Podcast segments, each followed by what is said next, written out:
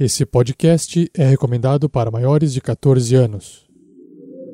Tarrasque na Bota apresenta O Segredo de Akhenaton, uma aventura one-shot especial usando o sistema Goddess Save the Queen. Jogadores vão preparar fichas de terceiros pra jogar. Saindo da mesa pra imaginação. Agora é só ouvir Tarrasque na Bota. Para uma melhor experiência de áudio, use fones de ouvido.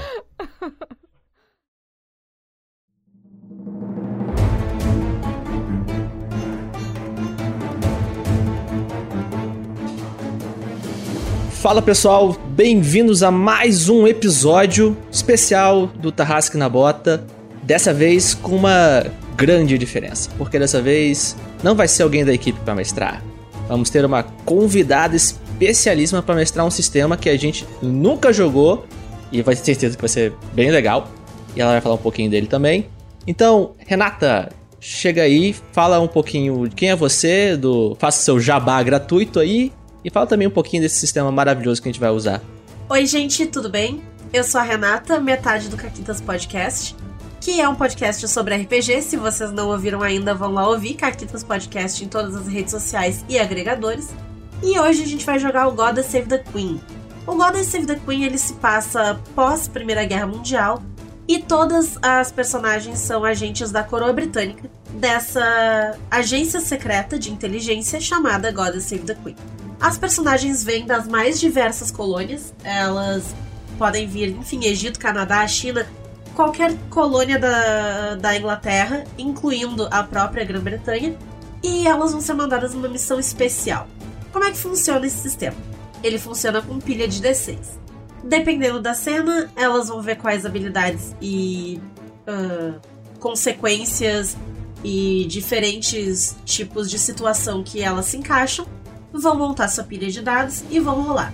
Se elas rolarem um, deu ruim para elas. O dado vem para mim e eu posso fazer altas maldades com ele depois.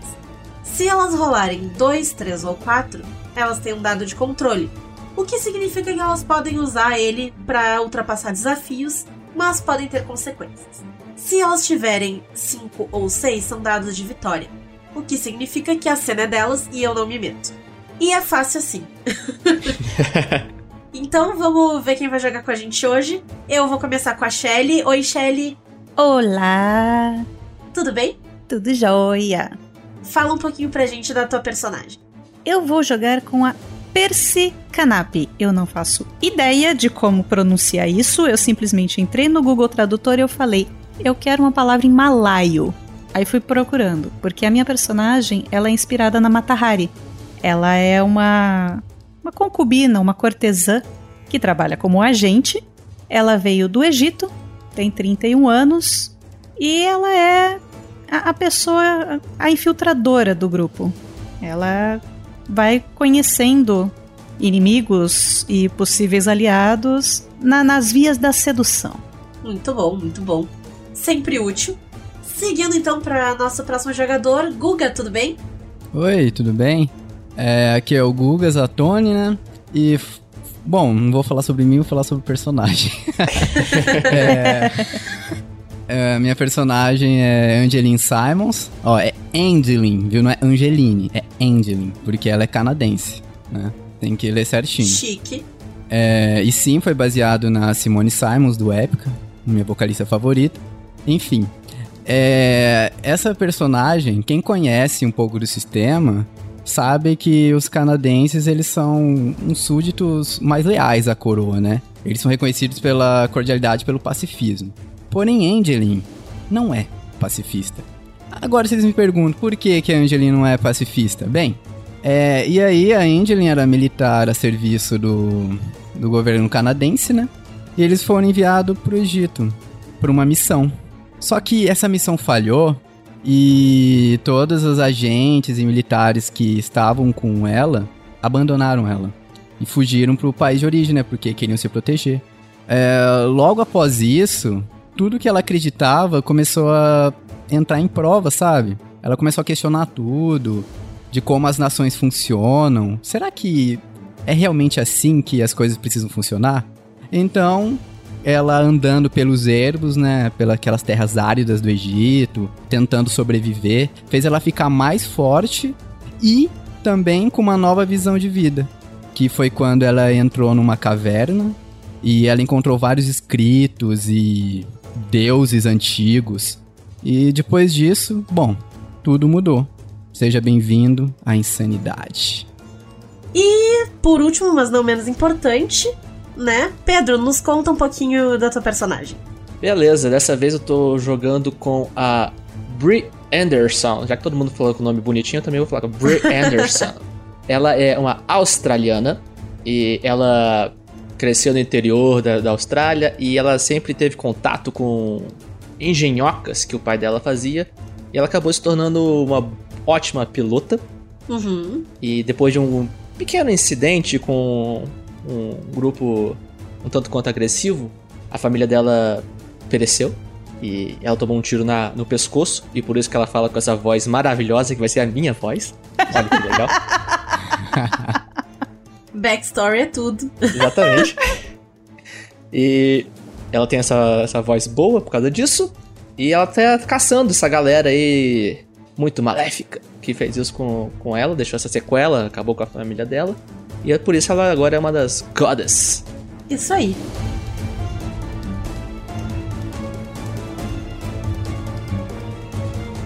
Esse podcast só foi possível de ser editado graças às doações recorrentes de nossos padrinhos e doações em live. Muito obrigado. Seja você também um guerreiro ou uma guerreira do bem. Para saber mais, acesse padrim.com.br barra rpgnext ou picpay.me barra rpgnext.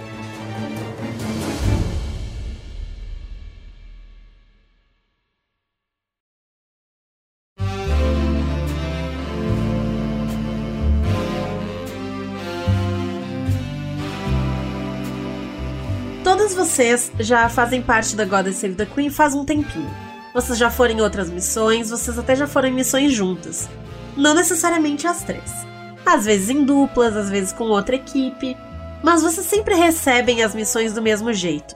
Vocês recebem uma carta num lugar pré-determinado que diz para vocês irem para um certo endereço num certo dia. Quando vocês chegam nesse endereço, é sempre um lugar diferente. Né? Às vezes é uma casa, às vezes é um prédio do governo, às vezes é uma igreja, que não deixa de ser um prédio do governo, de certa forma, afinal. E vocês estão todas nesse momento em Londres quando vocês recebem essa carta. Vocês são guiadas até uma casa e mandadas esperar dentro de uma sala. Vocês não chegam todas ao mesmo tempo, vocês vão chegando uma a uma. E é uma sala de espera, assim, com cadeiras confortáveis. Parece, sabe aquelas casas inglesas que são compridinhas, assim, são, tem dois andares, mas são estreitas? Uhum. É uma dessas casas bem típicas. E vocês são convidadas a sentar e esperar. Tem uma bandeja com chá e biscoitos no lado. E vocês são as três colocadas ali pra dentro. A Brie, então, ela tipo vê que tem um chá ali, ela pega o chá, dá uma golada no chá. Então, nós de novo, né? Eu nunca canso de ouvir essa sua voz, ela é tão engraçada. Ha, ha, ha, ha. Muito engraçada mesmo. Será que vai demorar muito? Eu tinha outro lugar pra estar. Hum? Alguma vez foi rápido? Às vezes é. Uma porta do outro lado do cômodo, não a mesma porta pela qual vocês entraram, se abre. E dela sai essa mulher aqui. Ela tem cabelos presos, né, bem cortados. Ela usa roupas simples, mas joias caras. E o tecido da- das roupas dela, apesar do corte ser simples, é, é um tecido caro também. Vocês já ouviram falar dela antes, ela já passou missões pra vocês antes. Ela é a Leoa, uma agente sênior da Goddess Save the Queen. E ela chega com uma pasta na mão, ela larga a pasta em cima da mesa e se serve de chá, enquanto ela diz: Boa tarde, agentes. Boa tarde. Querida, adorei seu colar. Ela dá um sorriso pra ti e foi presente. Só não fique perto da Brie, não, viu? Senão esse colar some. Toda vez a mesma coisa. Ela dá um sorrisinho. Não é um, um riso assim de haha, ela achou engraçado, mas é quase que um desafio de quero te ver tentar. E ela senta bebe o chá dela calmamente e abre o arquivo na frente de vocês. Nós recebemos, interceptamos, na verdade, um sinal usando um radar. Ela puxa uma maleta que já estava na sala, meio atrás dessa mesa, que onde ela sentou agora, bota em cima da mesa e abre. E tem um radar com aquelas telas verdes com né, uns uh, círculos concêntricos e sinais nessa tela. Esse radar ele está captando um tipo de energia que não é conhecida por nós. Nenhuma outra frequência bate com esse tipo de sinal que nós estamos recebendo. E a agência precisa que vocês investiguem. Nós queremos saber que tipo de artefato ou dispositivo é responsável por emitir esse sinal. Conseguimos rastrear esse sinal até o museu, e agora quem não vai saber dizer sou eu, porque ele é na Alemanha. Então é o Museu Martin Gropiusbau, ou alguma coisa parecida em alemão. Mas ela fala em alemão perfeito. ela, deve, ela deve ter falado alguma coisa gritando. Martin Gropiusbau! Ou algo do gênero. É, tipo isso. Vocês devem ir até esse museu, se infiltrar, extrair o artefato sem causar alvoroço, de preferência, e trazer o artefato de volta para a segurança da agência. É possível que vocês encontrem alguns obstáculos no caminho. O museu é guardado, afinal, ele é um museu, ele tem relíquias de vários lugares do planeta, e existe um grupo que tá vindo atrás desse artefato há algum tempo também. Nós conseguimos rastrear a origem desse artefato pro Egito, mas ele se encontra no momento na Alemanha. E esse grupo tem procurado esse artefato desde o Egito também. É possível que vocês se encontrem com eles.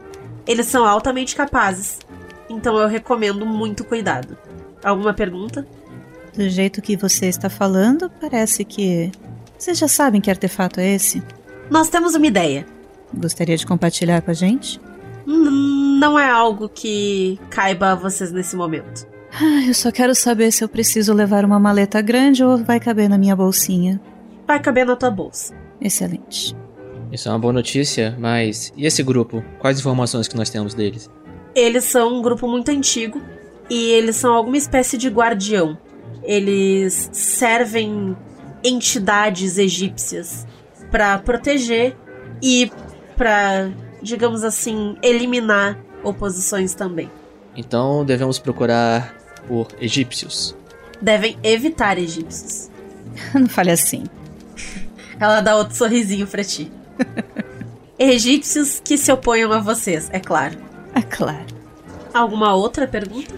Nós vamos ter que levar esse trambolho aí? E ela aponta para essa malona com que tem um radar aí dentro do. Ah, achei que você tava falando da Angeline. Super simpática você, né, meu amor? A simpatia só devolvi, querida. Agora, não briguem, não é hora. Ela fala no mesmo tom que tu diria para crianças. Ela fecha a mala, aperta as fivelas e vira para vocês e empurra até o outro lado da mesa. Fiquem à vontade. Eu viro as costas pra mala e acendo um cigarro. Eu não vou carregar isso. Angeline, parou ímpar? Ai, tá bom, vamos lá.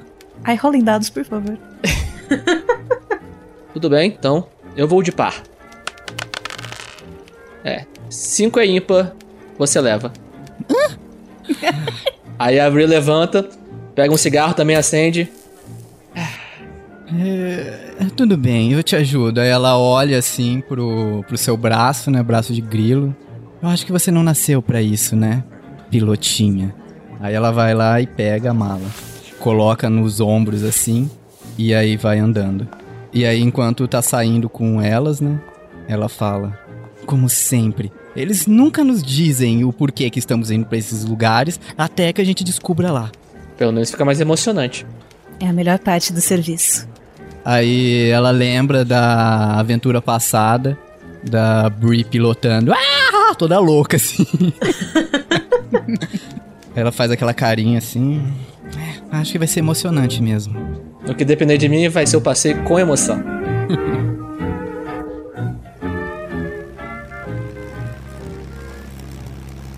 Uma produção RPG Next.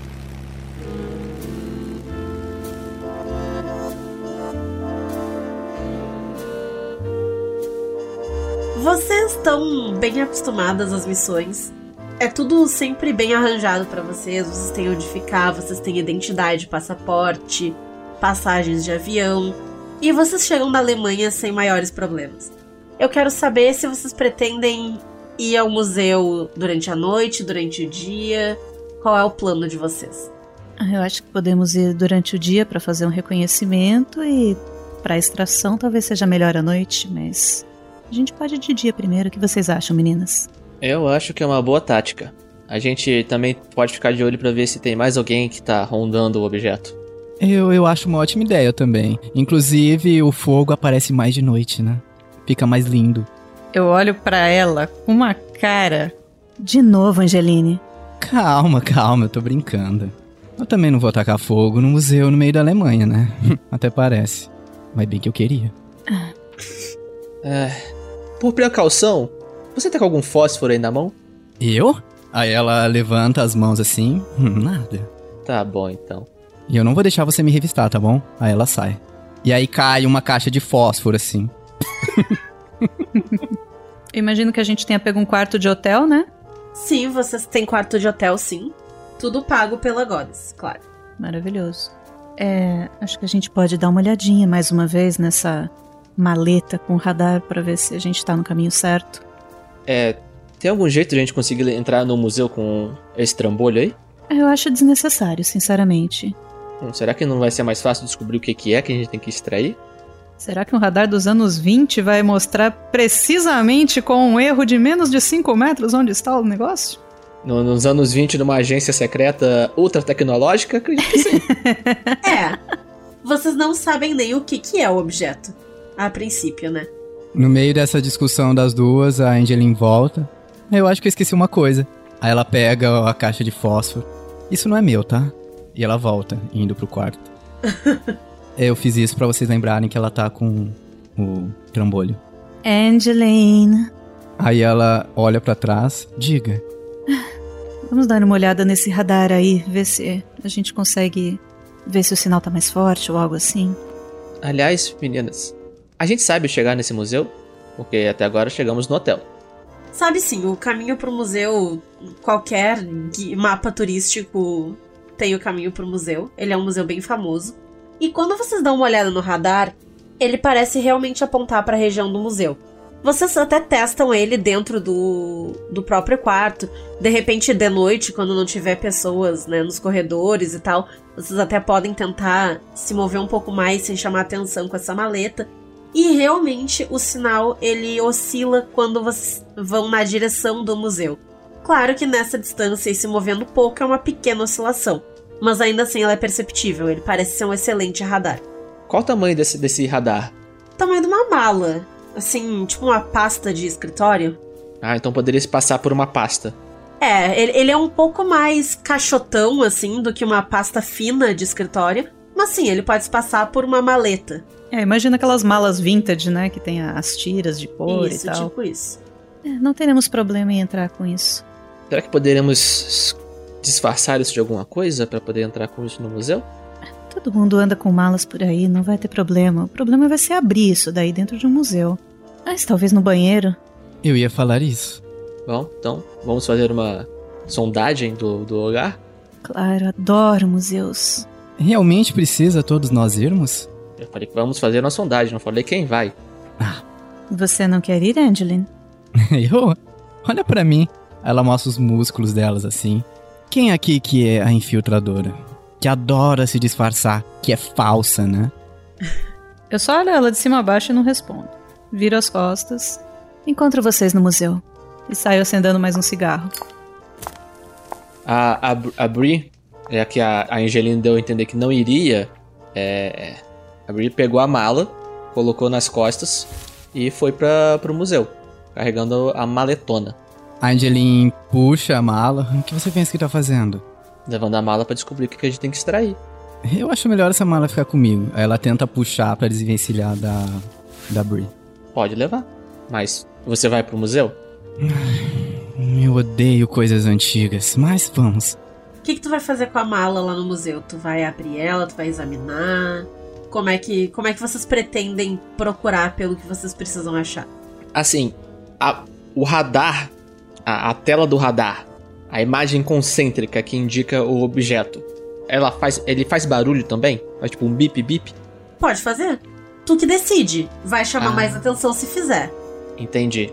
Não, então, eu não quero que faça barulho, mas Tá. eu quero que seja possível de botar ele no chão, abrir a mala um pouquinho e conseguir ver a tela.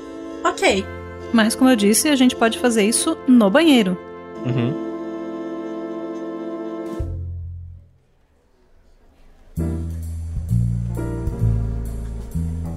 O museu, ele tem um fluxo bom de pessoas. É claramente um local bem frequentado. Então, de dia, realmente fazer algo, digamos assim, mais fora do comum, ele chamaria um pouco mais de atenção. Quando vocês entram e passam pelas diversas exposições que tem lá, ele parece reunir peças de arte de, de vários locais diferentes. Ele tem esculturas, ele tem até mesmo pedaços de arquitetura, assim, colunas gregas. ah, sabe, assim, colonizador foi lá e roubou um monte de coisa e trouxe pra cá, essa é a verdade. Fato. Tá? Ele, ele é um museu de muitas coisas roubadas de outras pessoas. É isso que ele é. São lindas coisas roubadas, mas roubadas de qualquer forma. E ainda nem chegamos na época do nazismo. Pois é. Bate na madeira, hein? Bate na madeira. Vocês conseguem inspecionar a mala e procurar e dar uma caminhada por ali. E tem bastante gente, então é um pouco difícil de fazer isso de forma discreta o tempo todo. Vocês conseguem, porque vocês são agentes experientes, mas vocês não conseguem determinar exatamente aonde está o objeto. Vocês descobrem que ele está na ala egípcia. Não precisava de radar pra isso. Assim, a. a... Caraca, Shelly, que nome difícil que você pegou, hein? Percy! Percy! Percy. Pode, pode chamar de Percy? Você quer que eu coloque um Y e você me chama de Percy? A, a, a Percy, ela foi na frente, né? É, então, ela está separada da Brie e da Angeline. As- Assim que a gente chega no museu, acho que acredito que a ideia seja ir mais ou menos para a ala egípcia e a gente vê que tem que ser na ala egípcia mesmo. Sim. Assim que a, a Brie é, nota isso, ela se vira pra Angeline. É? Eu acho que não vamos conseguir muito mais informações que isso, não é? Angeline. Ai, ai, desculpa, desculpa. É, ela, você percebeu que ela tava vidrada na ala egípcia, assim, como se ela estivesse procurando algo. Então ela. Ela tinha viajado, sabe? É. O que você disse? Eu disse que eu tô olhando toda hora pra esse treco aqui e, e não vai conseguir dar mais informação do que o que temos que achar está na ala egípcia. Ah, sim, né? Acho que vamos ter que tentar descobrir no modo tradicional. Concordo. Assim que eu ouço a Brie falando de, de conseguir informações por outros meios, eu quero localizar é, algum guia do museu. Pessoa ou guia impresso? Pessoa. Tem ali, tu. Eu me dou muito melhor com Tu pessoas. logo vê um, um rapaz, ele tá vestido de terno e ele tá atendendo um grupo que parece ser de estudantes universitários que estão ali olhando uma das, das obras em exposição. Uhum, Na ala egípcia Isso, mesmo? ele tá na frente de, de um sarcófago. Ok, eu vou me aproximar, ficar de frente pra ele, mas ainda assim alheia ao grupo, né? Vou ouvir um pouquinho o que ele tem a dizer, mas encarando ele no fundo dos olhos. Tá. Ele tá ali e, a princípio, ele não te nota porque ele tá fazendo, né, todo, todo o papo ali, contando que, ah, esta é a múmia de um dos antigos guardas do, do faraó Akhenaton, que foi um faraó muito diferente dos outros, porque ele tentou implementar o monoteísmo no Egito, que sempre foi politeísmo, e aí ele, ele meio que se perde, assim, porque ele pega o teu olhar e ele limpa a garganta e tenta voltar ao que ele tava dizendo, mas ele fica te olhando meio desconcertado, assim, de tempos em tempos, porque tu não para de encarar ele. Eventualmente, o grupo se dispersa e vai para um outro lado olhar alguma outra obra. E ele faz que vai junto. Nesse momento eu me aproximo dele. Ah, a história egípcia é tão interessante, não é? Ele sorri, assim, que agora ele, ele vê que parecia, ah, sim, ela tava, né, mas ela tava inte- interessada no que eu estava dizendo. Sim, a história egípcia é extremamente interessante. A senhorita é uma apreciadora da cultura? Na realidade, eu sou oriunda dessa cultura. Ah, Cresci entre as pirâmides. que, que honra conhecê-la. É um prazer conhecê-lo também. Eu vejo que você tem uma, um extenso conhecimento sobre este museu e especialmente sobre essa ala, pelo que eu pude ouvi-lo falando com aquele grupo. Me diga uma coisa: quais os objetos recém-chegados aqui? Faz algum tempo que eu não visito este museu. Recém-chegados aqui na ala egípcia? Nós não temos nenhum objeto recém-chegado. Nada foi movido. Ah, nós temos um ou outro objeto que é movido por questões de restauração e limpeza, mas é dentro do próprio museu que nós temos essas salas de, de cuidados especiais. Entendo. Bom, ok. Muito, muito obrigada pelas informações. Foi um prazer conhecê-lo. Heinz, Foi um prazer, Heinz. Meu nome é Percy. Acredito que vamos nos encontrar novamente. Eu dou uma piscadinha e viro as costas. é, é, ele, ele ia dizer, tipo, seria um. E, e aí tu pisca e ele fica todo errado. Ele é bem novinho, assim, sabe? Parece que ele tá fazendo algum tipo de estágio ou alguma coisa ali. Ele fica todo errado. Ele vira um pimentão, que ele é alemão. Ele fica vermelho, vermelho, vermelho. E aí ele se vira e meio que apressa o passo atrás das outras pessoas, assim, morrendo de vergonha. Você volta pra gente lá? É, na verdade, eu vou dar mais um, um, passeio, passo por vocês. Então, quando você chega assim, a a Angeline joga uma moeda pra Bri. Droga, perdi a aposta de novo. Pensei que dessa vez é, ela ia ser expulsa do museu. Se tem uma coisa que eu aprendi, é confiar nela com outras pessoas. Principalmente garotinhos. Se fosse a gente, a gente ia ser expulsa, né? Imagina. Uma mulher chega, começa a falar com essa voz aí, e a outra aqui, ela mostra os músculos. Só ela mesmo pra fazer essas coisas. Cada um com a sua especialidade, meu bem. É. Eu tentei verificar se tinha algum objeto recém-chegado aqui, porque afinal eles só notaram esse esse sinal recentemente, mas parece que nada foi mexido. Eles não têm nenhuma novidade aqui, então o que quer que seja esse objeto, ele começou a emitir um sinal sem motivo, talvez. É, eu aproveitar e fazer uma pergunta pra mestra. Se a gente analisar é, todos o. Tipo, tentar fazer uma análise dos equipamentos de segurança, detecção, alarme, essas coisas. Quando a gente voltar à noite, a gente vai ter vantagem? Se vocês quiserem fazer esse tipo de análise, a gente vai rolar uma cena. E aí vocês podem encontrar agora modos de, de neutralizar isso e usar pra próxima cena. Então, assim, ah, vocês até podem inspecionar e olhar e tudo mais. E eu posso dar informações pra vocês tranquilamente. E aí, na próxima cena, usando essas informações, vocês vão dizer: Ah, então eu sei que tem uma, sei lá, tem um guarda que fica naquele canto ali, então eu vou ir pelo outro lado. Não vai exatamente dar uma vantagem, vai dar uma abordagem pra vocês. Vocês vão ter uma ideia do que fazer de certa forma. Uhum. Beleza. Eu acho interessante a gente verificar o layout do museu, possíveis entradas que não sejam a porta principal, provavelmente missão impossível, janelas ou ou como é que chama aquele negócio no teto? É Claraboia. claraboia. É assim, é, eu ia dar a mesma, eu ia dar a mesma sugestão. Então, vamos lá. Abrir, pega a moeda, guarda a moeda. Então, é, vamos dar uma analisada no local, no, na segurança, as saídas, entradas, o que tem mais importante. Vamos nos separar e analisar. Acho que cobrimos mais, mais espaço desse jeito. Conseguimos mais informações. Sim, senhora. Eu fico com os guardas. E já saio acendendo mais um cigarro, porque naquela época podia. Isso aí, faz bem até pro pulmão. o médico recomenda. A Angeline fica olhando assim. Por que que todo mundo fica gostando de acender cigarro? É estilo? Ela olha pra Bri. Acendendo um cigarro também. Dando aquela primeira baforada. Hum? Com certeza, querida. Aí ela sai andando e ela vai observar todos os objetos, é, tentando ver se tem algum diferente do outro que chama mais atenção, alguma coisa que salte o olhar dela.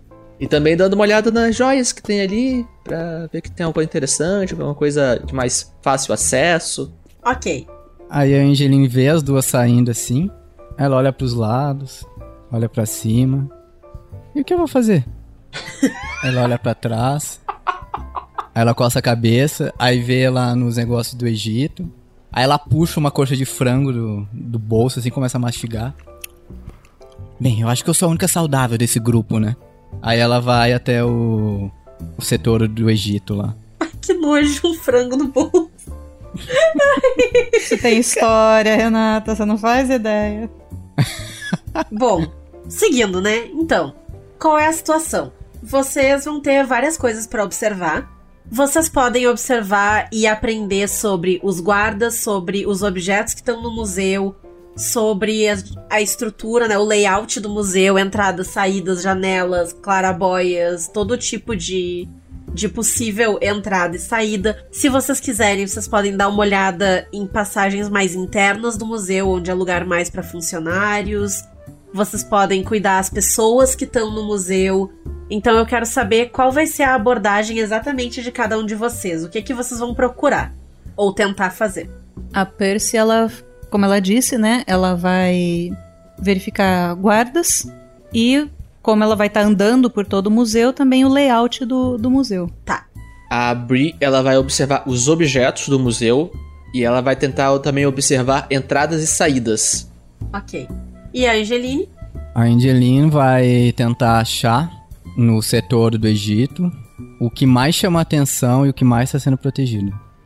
O que, que vocês vão ter de percalços? Os percalços são os obstáculos ou coisas que vocês querem adquirir, tanto em questão de conhecimento quanto de item. Vocês vão ter guardas que podem dar três tipos de informação diferente para vocês.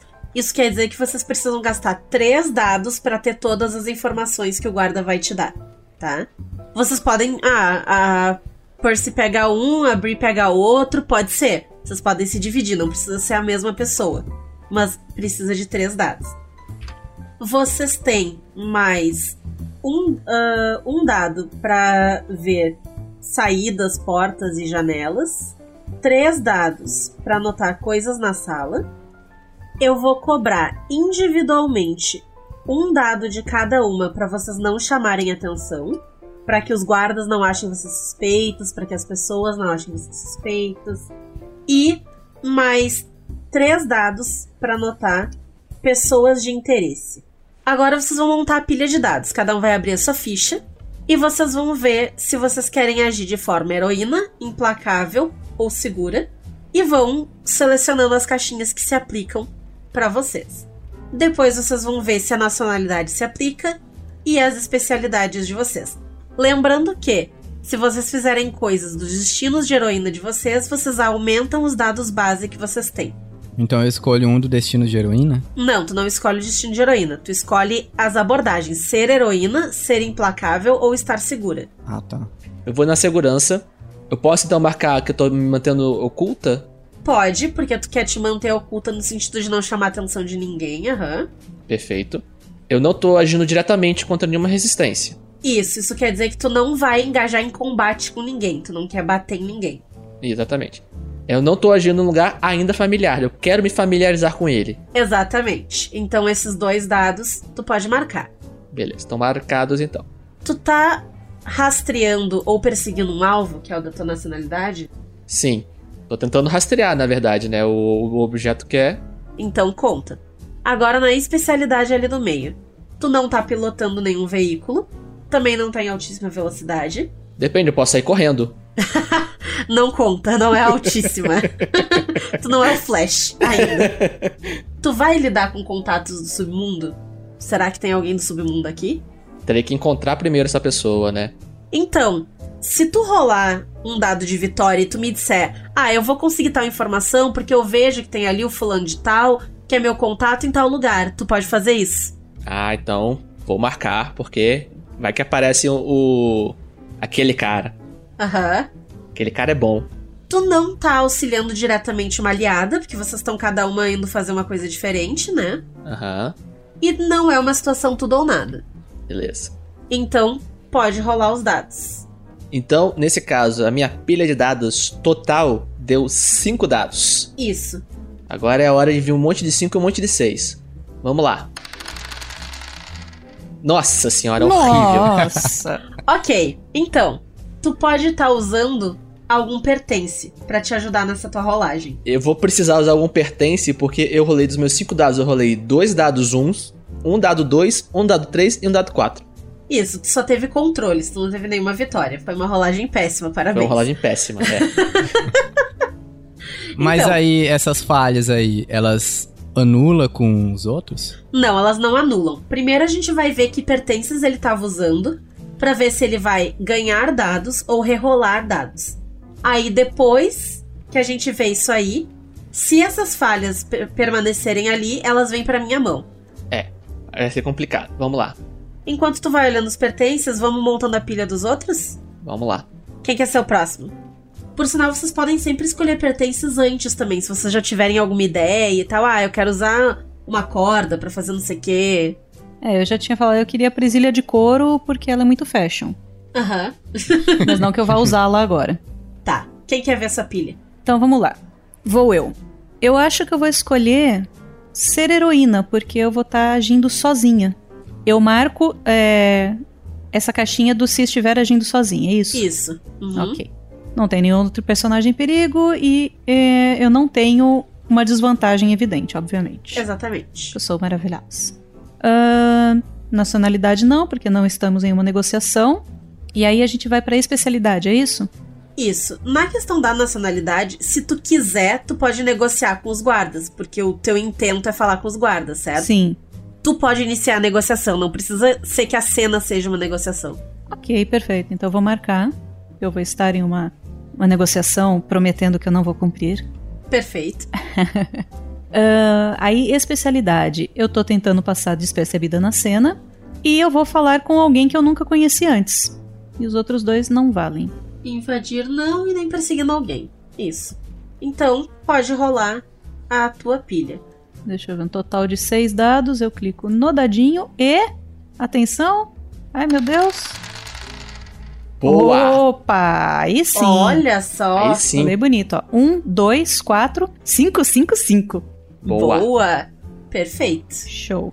Se tu quiser dar uma olhada nos pertences também, se alguma coisa for te ajudar, a presilha de couro não se encaixa nesse caso, né? Porque ela te defende de dano que tu não levou por enquanto. Uhum. E ela serve pra luta corpo a corpo e tu não tá brigando com ninguém. Ahn, e se eu usasse esses itens chamativos, eles me ajudariam? Roupas finas, Eles- por exemplo? Eles te ajudam numa questão de disfarce.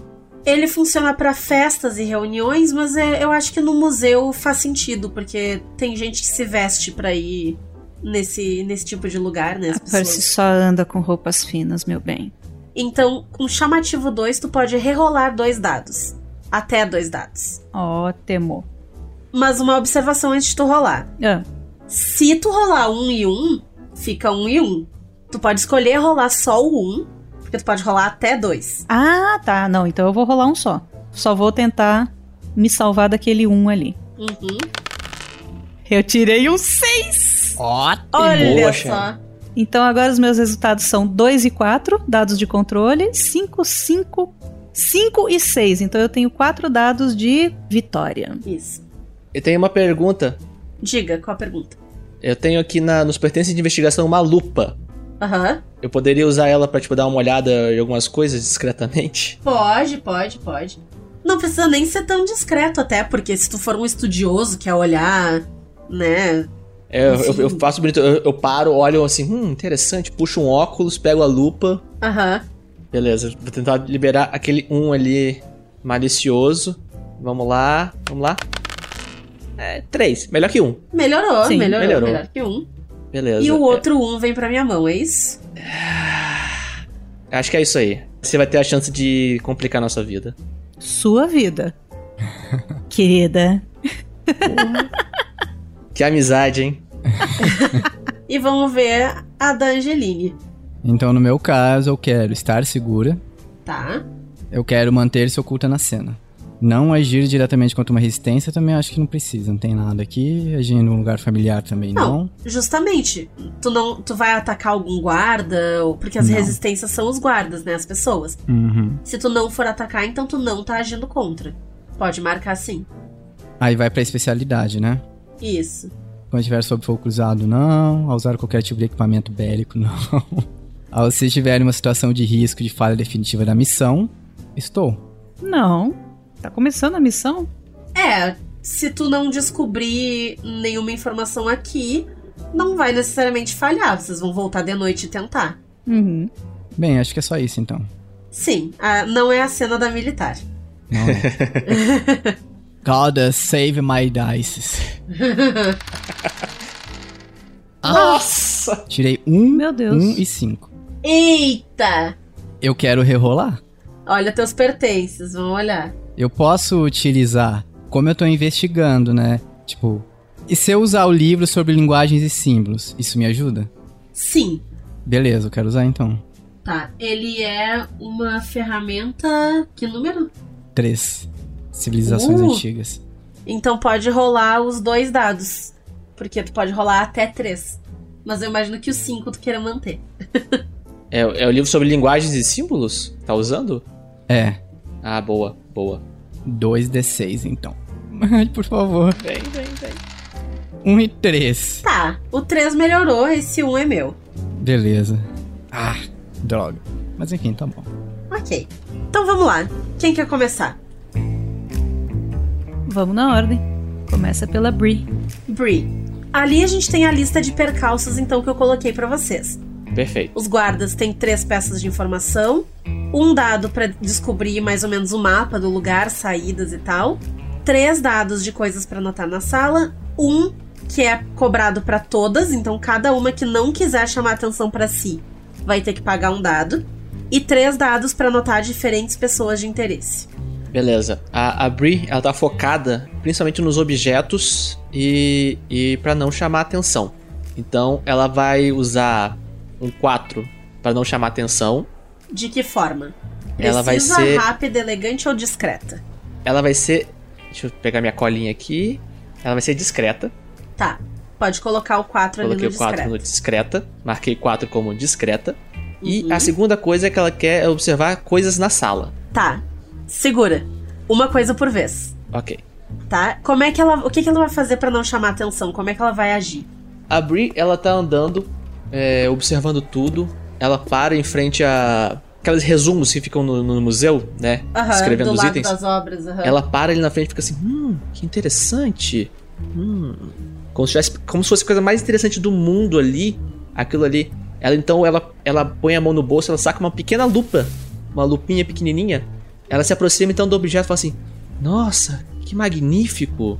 E ela faz isso em vários objetos. Tá. Ela tá tentando ver exatamente quais objetos podem ser mais valiosos ali, quais podem ser de fácil é, remoção, por assim dizer. Uhum. E ela tá sempre tentando, tipo, como se estivesse passando por uma estudiosa que tá achando aquela coisa mais fascinante do mundo. Chega perto de ti, eventualmente, enquanto tu tá ali prestando atenção, né, nessas coisas. Um homem alto, magro, de meia idade, cabelo um pouco grisalho, com o nariz bem fino e um pouco arrebitado, e um, um bigode bem cheio. E ele chega. Oh, que visão rara! Uma senhorita que se interesse por coisas tão intelectuais quanto a arte. Qual é o seu nome, linda dama? Ah. o- olá, senhor. Obrigado. É, é, é- Anderson, é sua senhorita Anderson. Senhorita Anderson, a senhorita não é daqui? Será que eu poderia levá-la para um tour no museu e mais tarde um tour pela cidade, quem sabe? Ah, nossa, é. Eu, eu fico muito lisonjeada. Ah, eu, eu aceito a sua, a sua oferta pelo tour pelo museu. Ah, então, por favor, venha por aqui. E ele te oferece o braço. A a Bri, ela, tipo, ela respira fundo por dentro pra não dar chance ao azar. Ela abre um sorriso assim meio tímido e dá o braço pra ele e vai acompanhando. Ele só vai te atrasar um pouco. Ele fica te enchendo o saco, ele fica dando em cima da Bri o tempo todo. Ele chama ela pra jantar, e chama ela pra ir ao teatro à noite. Ele faz mil convites e mil coisas, mas ele só vai acabar te atrasando um pouco e te atrapalhando porque ele fica tomando teu tempo e querendo te levar pra ver coisas e te contando coisas óbvias que tu já sabe. Quando eles passam pela Percy, ela dá aquele sorrisinho assim e palminhas de aprovação. E a Angeline lá de longe, trouxa. A Brie, ela, tipo, ela tá sorrindo pro homem, assim, né? Mas ela tá range... ela sorri rangendo os dentes por dentro. Aham. Deixa eu ver se eu posso fazer um negócio legal com isso aí. Ahn, tá. Então, a, a crença da Brie é que ela é pragmática, certo? Isso. Então ela é muito focada naquilo que ela tá fazendo. E distrações te incomodam, Muito. né? Então eu vou gastar um dos meus dados pra te dar um dano de crença. Ai. Tu pode marcar ali na rodinha da crença, Ok, O- rodinha da crença. ali o primeiro. O que, que isso significa? Isso significa que eu tensionei o teu karma. Eu fiz algum. Como tu usou um dado de controle, tu me permitiu gastar um dos meus dados pra eu te dar uma consequência pro que tu fez. Uhum. Se eu tensionar essa mesma crença mais três vezes, tu vai ganhar um trauma. Que pode ser psicológico, pode ser físico. Se aparecer mais um senhor bigodudo, eu vou tentar uma com bigodes. Exatamente, pode ter alguma coisa assim. Oh não, um bigode. Oh não, Próxima. sou eu. Qual dos desafios que, que tu vai encarar? Ah, os guardas não são um desafio, pra falar a verdade. Uhum. Tem alguns guardas, eles estão posicionados em duplas, mas não um do ladinho do outro, assim. Normalmente tem dois na entrada de uma sala, aí tem um perto de uma janela, umas três janelas pro lado tem outro. Eles não parecem estar nunca 100% sozinhos, mas eles também não estão grudados um no outro. Uhum. Ah, não tem problema. Uma mulher como eu indo conversar com um deles não vai ser problema nenhum. O que, que tu vai dizer? Como é que tu vai chegar nesse guarda? Ah, eu vou chegar daquele jeito de sempre. Aquele olhar sedutor de longe, já olhando. Assim que ele olhar pra mim, já fica preso nos meus olhos. Eu me aproximo com um sorriso e puxo um papo. E que tipo de informação tu quer desse cara? Eu quero saber como, como é a segurança. Poxa vida, esse museu parece tão seguro, tem tantas coisas de valor assim. Ele é seguro assim à noite também. E, e quando fala à noite, tipo, hum, à noite, eu e você, nós dois, no museu escuro. Uhum. Vamos passar uma noite no museu. Uma noite no museu, eu, você e um, uma Eu estátua da Ilha da Páscoa. egípcia. qual dos teus dados tu vai usar pra fazer isso? E de Ah, qual eu vou usar forma? um dos meus dados 5. Uhum. Pode puxar ele ali pra forma da tua abordagem. E eu serei o quê? Elegante? Precisa ou elegante? Porque eu não vou ser discreta, não, não tenho como ser discreta nesse momento. Eu tô falando com guarda, com outros guardas por perto. e Olha, tudo mais. como você tá tendo que catar aquela informação assim que o guarda não pode falar, né? Eu diria pra você ser precisa. Precisa. Perfeito. Ok. Tu dá o teu xalalá ali no guarda, tu chega, toda cheia de sorrisos, toda cheia de gingado. E o cara, ele tá cansado, é, ele já tá de pé há muito tempo. E tu é, assim, uma visão pra ele. Ele fica muito satisfeito de ver uma mulher tão bonita e ainda que veio dar bola pra ele, assim, tu fez o dia do cara. E aí tu pergunta, e tu- quando tu fala da noite, ele dá uma olhadinha assim pro, pro lado, porque ele não deveria te dizer, mas ele tá muito envolvido no, no teu olhar. E ele te fala que, ah, é de noite, aqui é um pouco mais tranquilo do que durante o dia, porque como tem menos gente, a gente não, não precisa estar parado assim, né?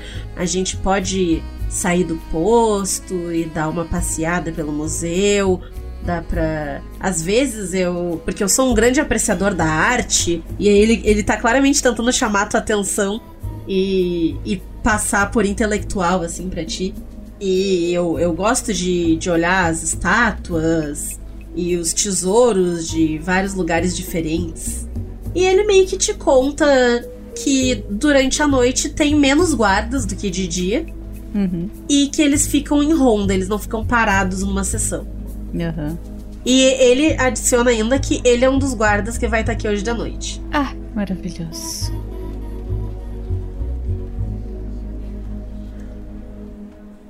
Próxima.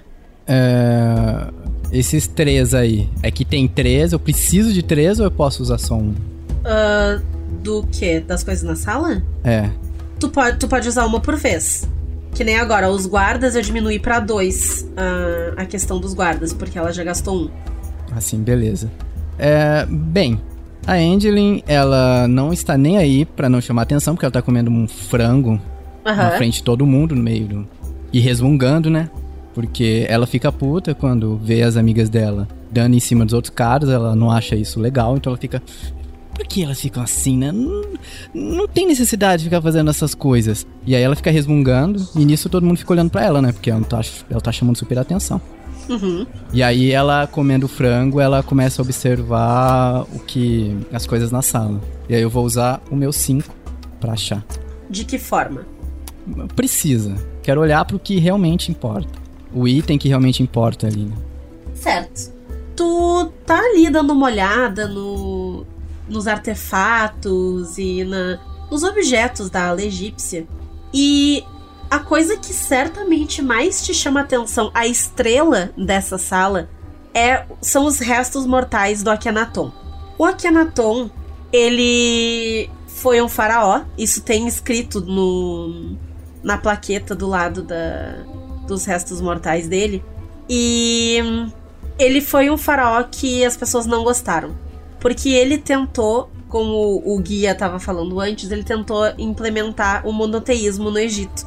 E as pessoas não gostaram que ele fosse mexer com a sua religião. Então, fizeram um trabalho porco quando ele morreu e ele não foi mumificado direito. O Akhenaton é um faraó que não é uma múmia, ele é um esqueleto. Então, os restos dele estão dentro de um domo de vidro, assim, muito bonito, adornado.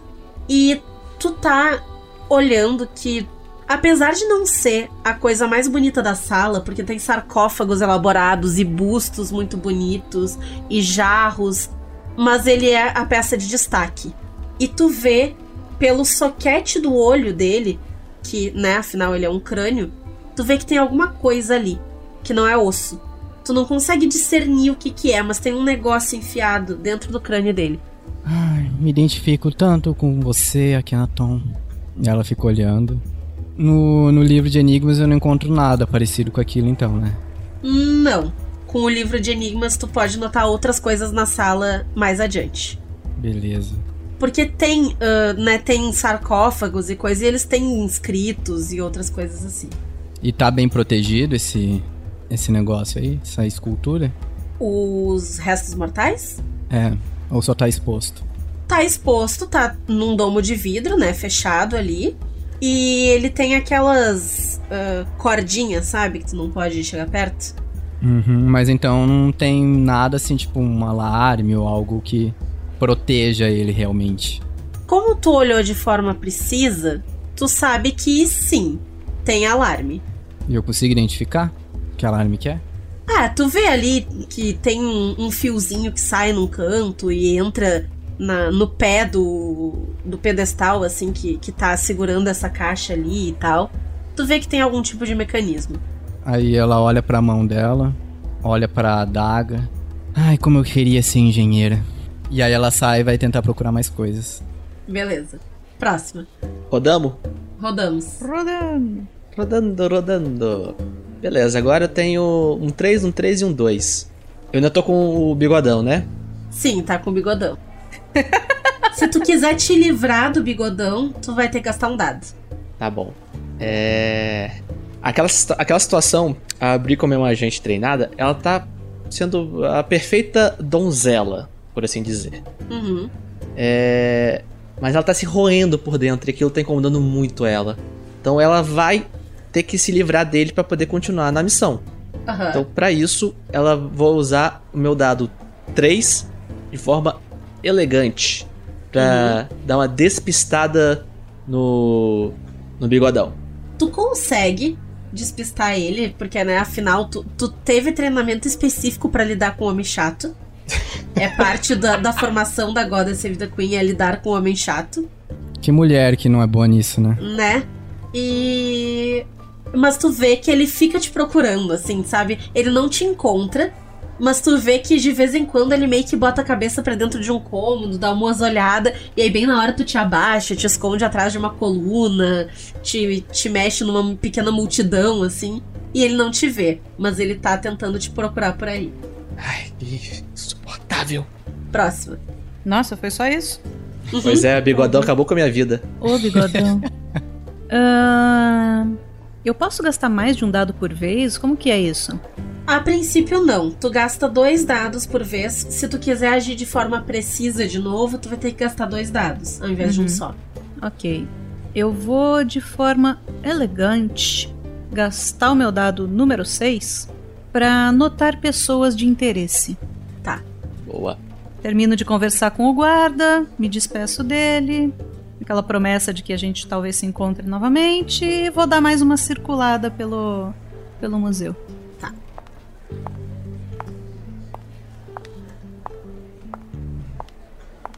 Tu nota.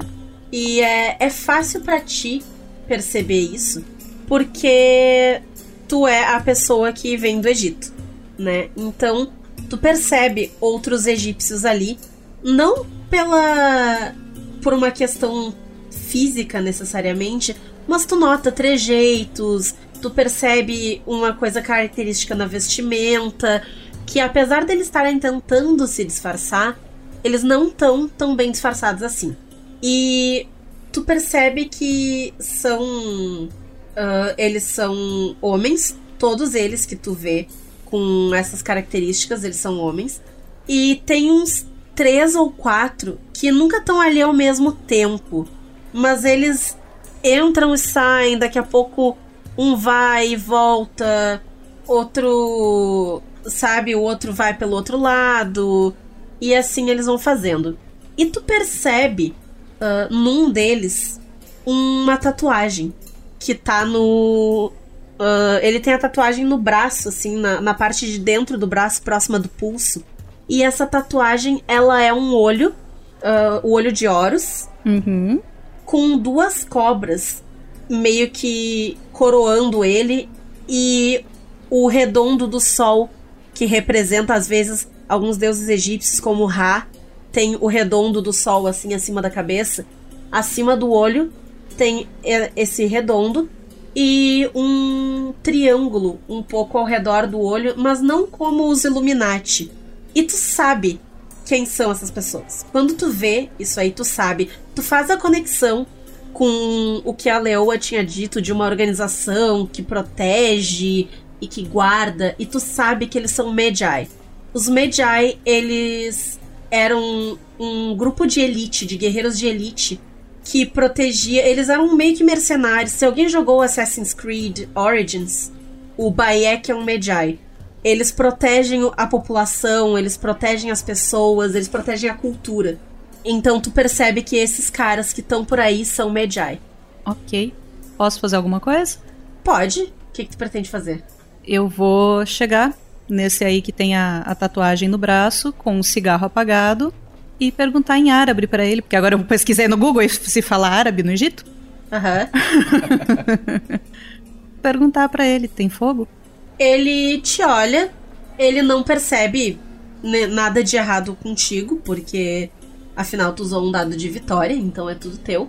E ele diz: Tenho, responde em árabe, e tira um isqueiro e acende pra ti. Uhum. Agradeço.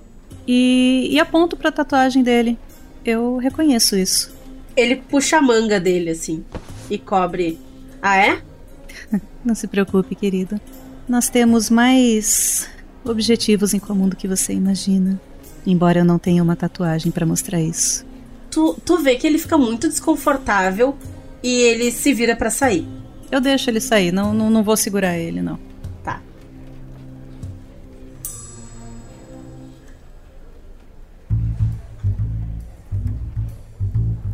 Próximo. Eu. Eu olho pros lados de novo, né? Vejo se tem bastante pessoas ali naquela sala, tem? Depende, tu vai usar um dado de vitória ou um dado de controle? Ah, nisso também precisa, né?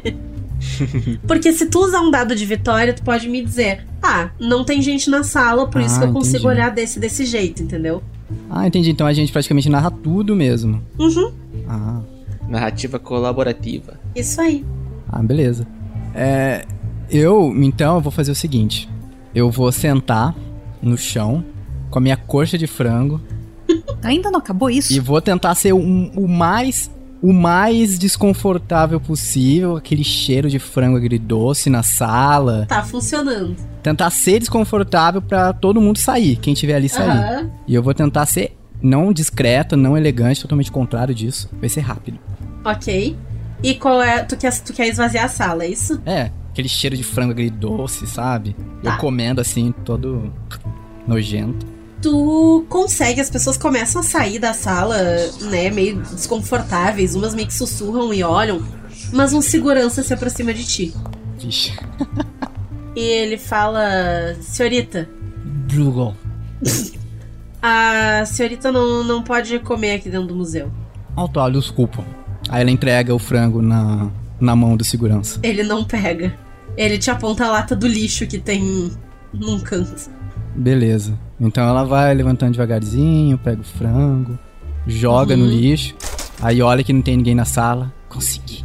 Aí ela começa a observar. Tipo, Tá. disfarçando. É, o, o guarda, ele sai assim um pouco, mas tu chamou a atenção dele. Ele tá um pouquinho de olho em ti, assim. Tranquilo. Ele não tá mega te cuidando, porque afinal tu não fez nada terrível. Mas ele te achou muito estranha comendo um frango no meio do museu. E ele tá de olho em ti. Ok. E aí tu vai observar a sala, é isso? Uhum. Ok. Tu percebe. E tu. É tu que tá com o livro do. Dos símbolos. Símbolos? Sim. É. Tá. Tu percebe uns símbolos interessantes num, num dos sarcófagos. E tu tenta dar uma, uma traduzida com o livro que tu tem ali, mas tu não consegue 100%. Tudo que tu consegue ver ali é a palavra guardião. E esse é o teu meio sucesso. Beleza. Próximo. Vamos lá. A Bri tá fugindo do, do bigodão. Só que ela aproveita que a Angeline resolveu ser indelicada com todo mundo. Com aquela coxa gigantesca de frango que durou meia hora. Que nojo. Ela, ela aproveita que veio que o, o bigodão tá meio que sa- saindo junto com a multidão. Ela pensa: minha chance, é agora. Então ela, ela começa a observar a sala é, para buscar opções de entradas, saídas, janelas, alguma forma de acesso que possa facilitar para elas fazerem a extração do objeto. Para isso eu vou, fazer, eu vou fazer uma ação precisa, o meu 3. Uhum. Tu consegue ter uma boa ideia de diversas portas e entradas e saídas e tudo mais, mas tu não consegue perceber questão de segurança delas. Tu não sabe se elas têm alarme, tu não consegue identificar muito bem se a tranca é forte, se a tranca é fraca. Uma janela, uma hora tu acha que ela abre, depois tu vê outra igual, não, mas isso aqui eu acho que não abre. Então, ao mesmo tempo em que tu tem uma boa ideia do layout do lugar, tu não sabe bem qual é a melhor abordagem. Né? Tu consegue identificar só parcialmente o que tu queria. Porque toda vez que tu vai parar pra examinar um negócio com um pouco mais de cuidado, o bigodão vira a esquina e tu tem que dar no pé. Ah, eu não acredito que esse cara não foi embora ainda. Próximo. A Bri, a Bri achou a nêmesis dele. Tão cedo no jogo. Trauma, bigodão. Ahn, é, deixa eu perguntar uma coisa. Você falou que pra, pra eu ser precisa novamente eu tenho que gastar dois dados de uma vez. Os dois do mesmo tipo. Ou duas vitórias ou dois controles. Ok. Não precisa ser o mesmo número, pode ser um 5 e um 6, mas precisa ser duas vitórias e dois controles. Não, não tenho mais isso. Hum, então eu vou, dessa vez, ser discreta e vou, mais uma vez, buscar notar pessoas de interesse, usando a minha super vitória. Tá. Tu ficou prestando atenção naquele cara, né, da tatuagem e tal. E ele meio que tenta se desvencilhar de ti e ir pra um outro lugar, mas tu percebe ele de novo. Porque ele, agora que tu notou ele, ele te chama muita atenção. E tu vê ele no cômodo do lado, o museu ele tem aqueles arcos, assim, né? Então vocês estão na ala egípcia, aí tem um arco, assim, pra passar, e do outro lado tem alguma outra ala, ala, ala grega. Eles estão ali dentro da ala grega, e tu vê ele falando alguma coisa pro outro cara. Tu não consegue escutar, porque eles estão longe, mas tu vê ele falando e esse outro cara, um, alguns minutos depois, ele entra ali na ala egípcia e ele tá te cuidando. Ok, o outro cara então. Uhum. Tu percebe outro deles.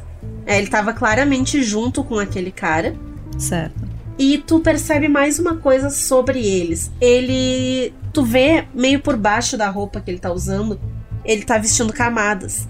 E a, uma das camadas de baixo, tu vê, é um tecido claramente típico e antigo. Não se usa mais esse tipo de linho. Uhum. É uma. É quase. É, é como se ele tivesse. Sei lá, o cara é hipster, tá usando uma roupa vintage. Mas Vintage parece ser muito 20. mais antigo do que qualquer hipster dos anos 20 conseguiria encontrar. Aham. Eu dou um sorriso pra ele e me aproximo, mas dessa vez não olhando diretamente nos olhos. Eu me aproximo como se eu tivesse interessada no, no objeto que tá do lado dele. Mas eu falo com ele em voz baixa, já que eu tô sendo discreta, né? Aham. E eu falo não, não me direcionando a ele, como se eu estivesse falando com o, o objeto, sei lá, um- uma múmia de gato empalhado. Tá. Vocês estão muito nervosos, querido. Não há com o que se preocupar. Eu já disse, nós temos o mesmo objetivo. Eu também busco a proteção do meu povo. Ele. Ele abaixa os olhos, assim, ele faz meio que a mesma coisa que tu, de fingir que tá olhando pra algum objeto que tá ali, tem um busto do lado do, do gato. E ele te pergunta em árabe Uhum. e o que é que tu quer fazer aqui pra proteger o nosso povo. Aparentemente, existe um objeto de poder nessa sala. Eu estou tentando descobrir qual é para direcioná-lo da melhor forma para a independência do Egito. Tu vê que ele claramente relaxa e tu usou um sucesso, ele acredita no que tu fala. E eu não tô mentindo de qualquer forma. Uhum. e ele te diz: esse objeto faz parte de um grupo de vários objetos que, se unidos, vão ter um poder inimaginável, ou é isso que dizem as lendas. Se tu conseguir esse objeto antes de nós, seria bom entregar pra nós para que a gente possa levar ele de volta pra casa. Vocês estão em busca desse poder? Não, a gente quer impedir que alguém tenha. Eu gosto do jeito que vocês pensam. Eu vou fazer o possível. Você sabe me dizer onde está esse objeto? Eu ainda não consegui localizá-lo aqui na sala. E aí eu olho assim para todos os lados, tipo, nossa, que bonito o teto. Uhum. Ele diz na cabeça do traidor do nosso povo. Que eu claramente sei quem é. Sim, Eu posso contar com a ajuda de vocês? Pode. E nós com a tua? Certamente, querido. Ele vira e sai. E tu percebe mais adiante, quando tu vê outros deles, que eles estão mais relaxados agora e eles não estão mais te vigiando. Seguinte. Angeline. É, então, as minhas ações acabaram, e aí? Ah, acabaram teus dados, é verdade. Uhum. Tá, então segura. A, a Bri ainda tem um, né? Eu tenho um dado ainda, é. Tá, então vamos pra Bri. Então, beleza. A, a Bri, ela vê que, tipo, tá tendo muita dificuldade com esse bigodão aí que tá atrapalhando tudo que ela pensa em fazer. Então, ela tem que ser ah, de uma maneira mais rápida, um pouco mais impulsiva. Então, ela tenta, de maneira rápida, ver quais são os objetos que dá pra ela numa na extração do objeto principal da missão, ver se tem mais algum objeto que ela consiga também levar consigo de brinde, entre aspas. Aham, aham. Um 2. Tá. Tu passa o olho ali e tu vê que tem um. Tem várias coisas que são feitas de ouro, mas o que mais chama atenção é um pequeno pote. Ele é um vasinho e ele tem uma tampa em forma de cabeça de, de chacal. E ele parece ser feito de mármore ou alguma coisa assim com detalhes em ouro. A Brielle passa a olhar os objetos, então ela vê aquela assim, hum, esse aqui acho que cabe num bolso. ele faz parte de um conjunto. Ele não cabe num bolso, mas ele cabe num- numa bolsa, assim, não tão grande.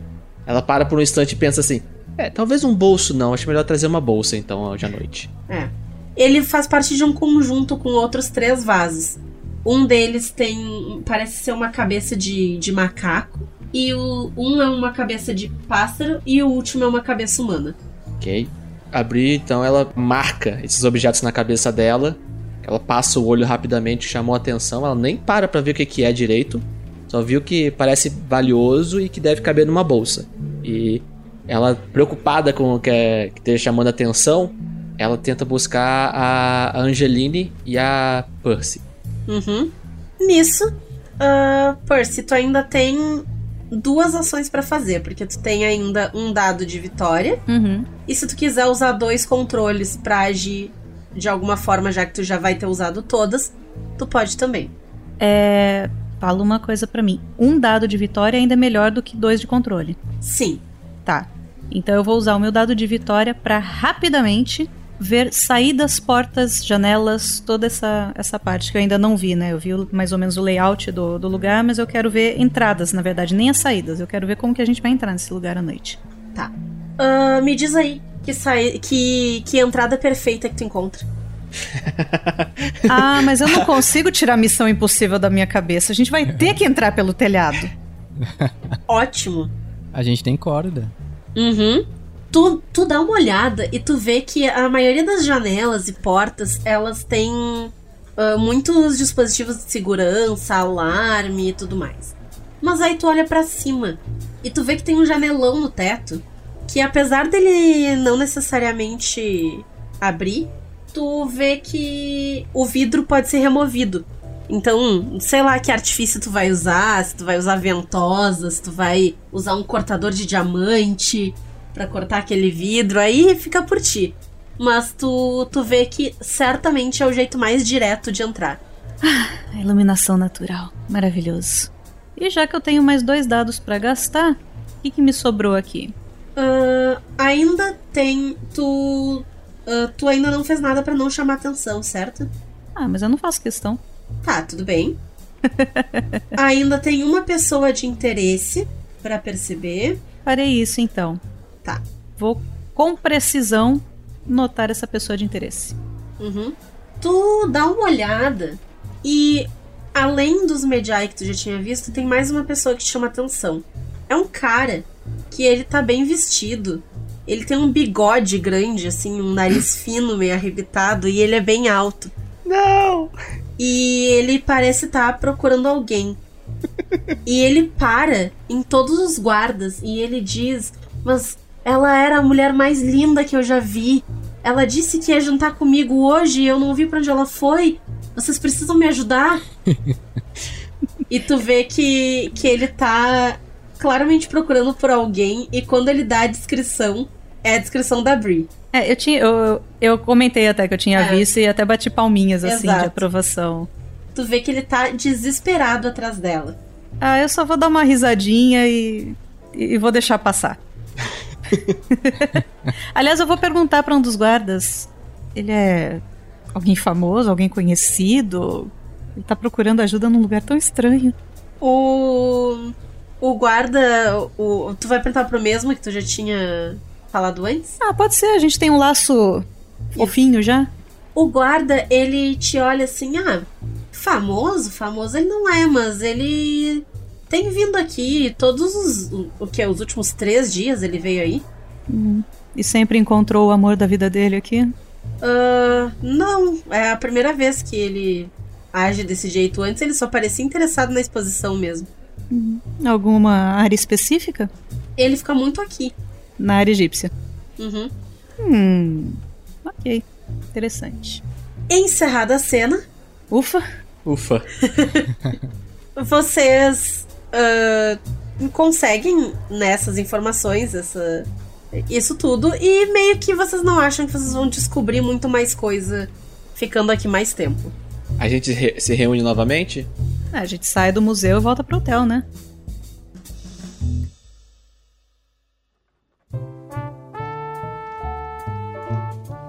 A Bri chega no, no, no hotel.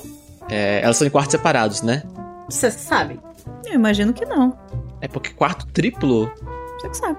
Ah, beleza. A gente tá no quarto todo mundo junto, que é pra facilitar na hora da, do briefing. Uhum.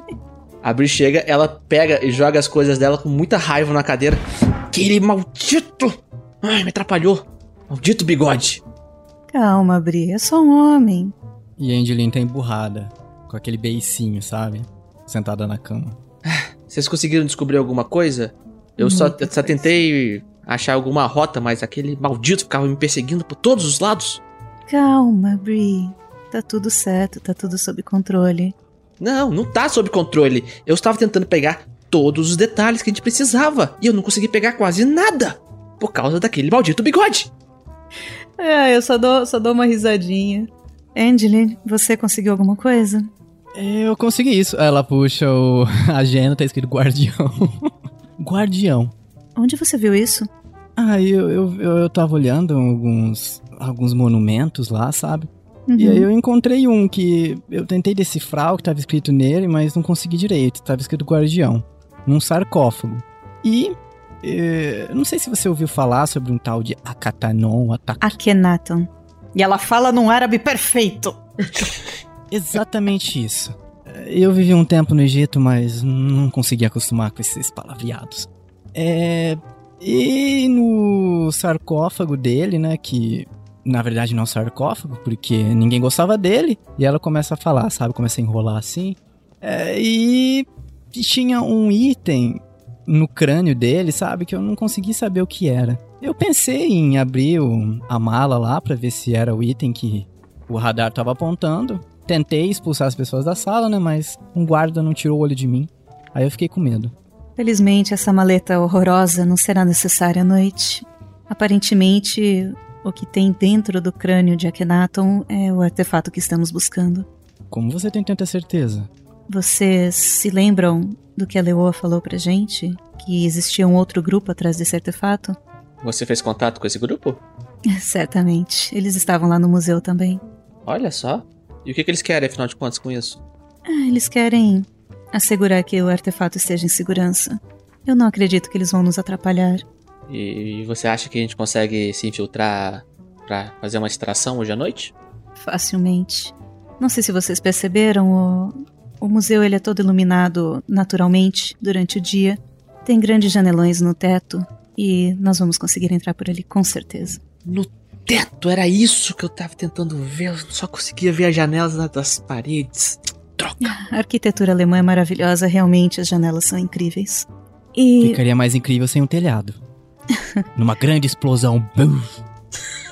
Você sabe que a agência não vai gostar disso. E eu ligo pra agência. Deveria. E Brie, Ah, aquele seu querido acompanhante, eu fiquei sabendo que ele visita o museu há três dias seguidos, exatamente na ala egípcia. Eu não consegui tirar mais informações.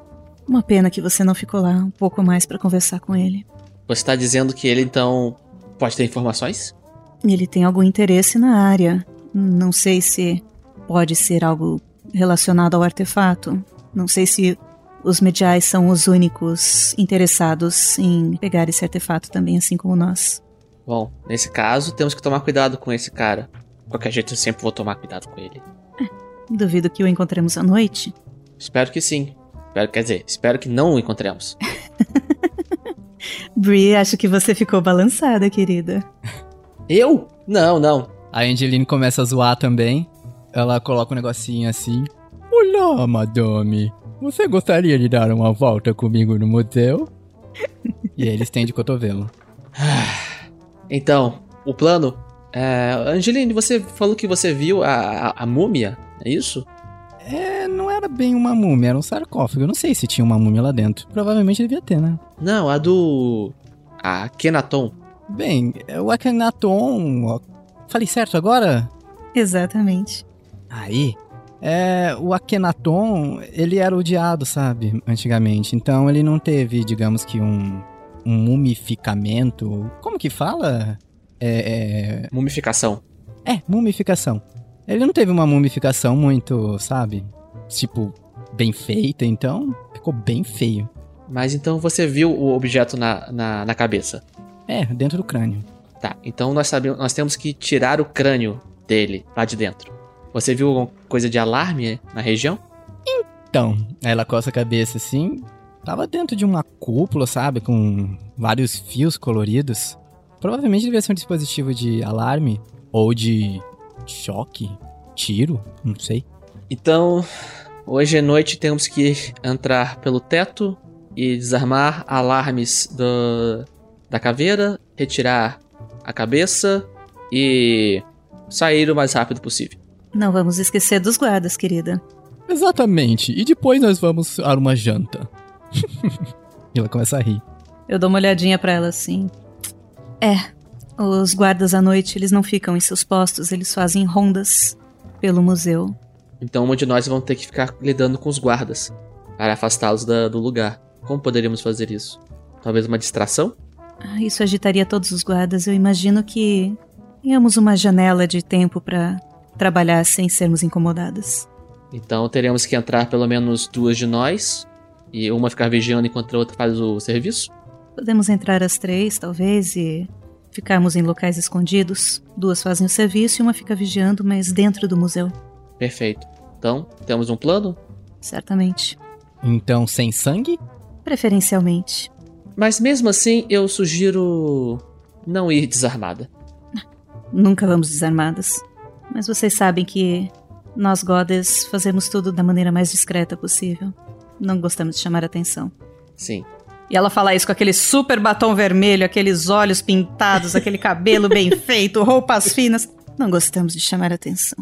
Ah, sim. Certamente. Aí a Abri dá aquela cutucada na Angelina.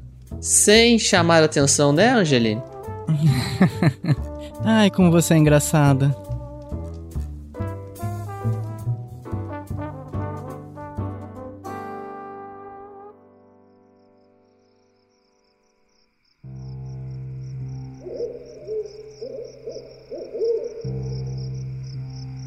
Vocês estão no teto do museu, olhando lá pra baixo pelo teto de vidro. É tarde da noite, mas a noite é relativamente clara.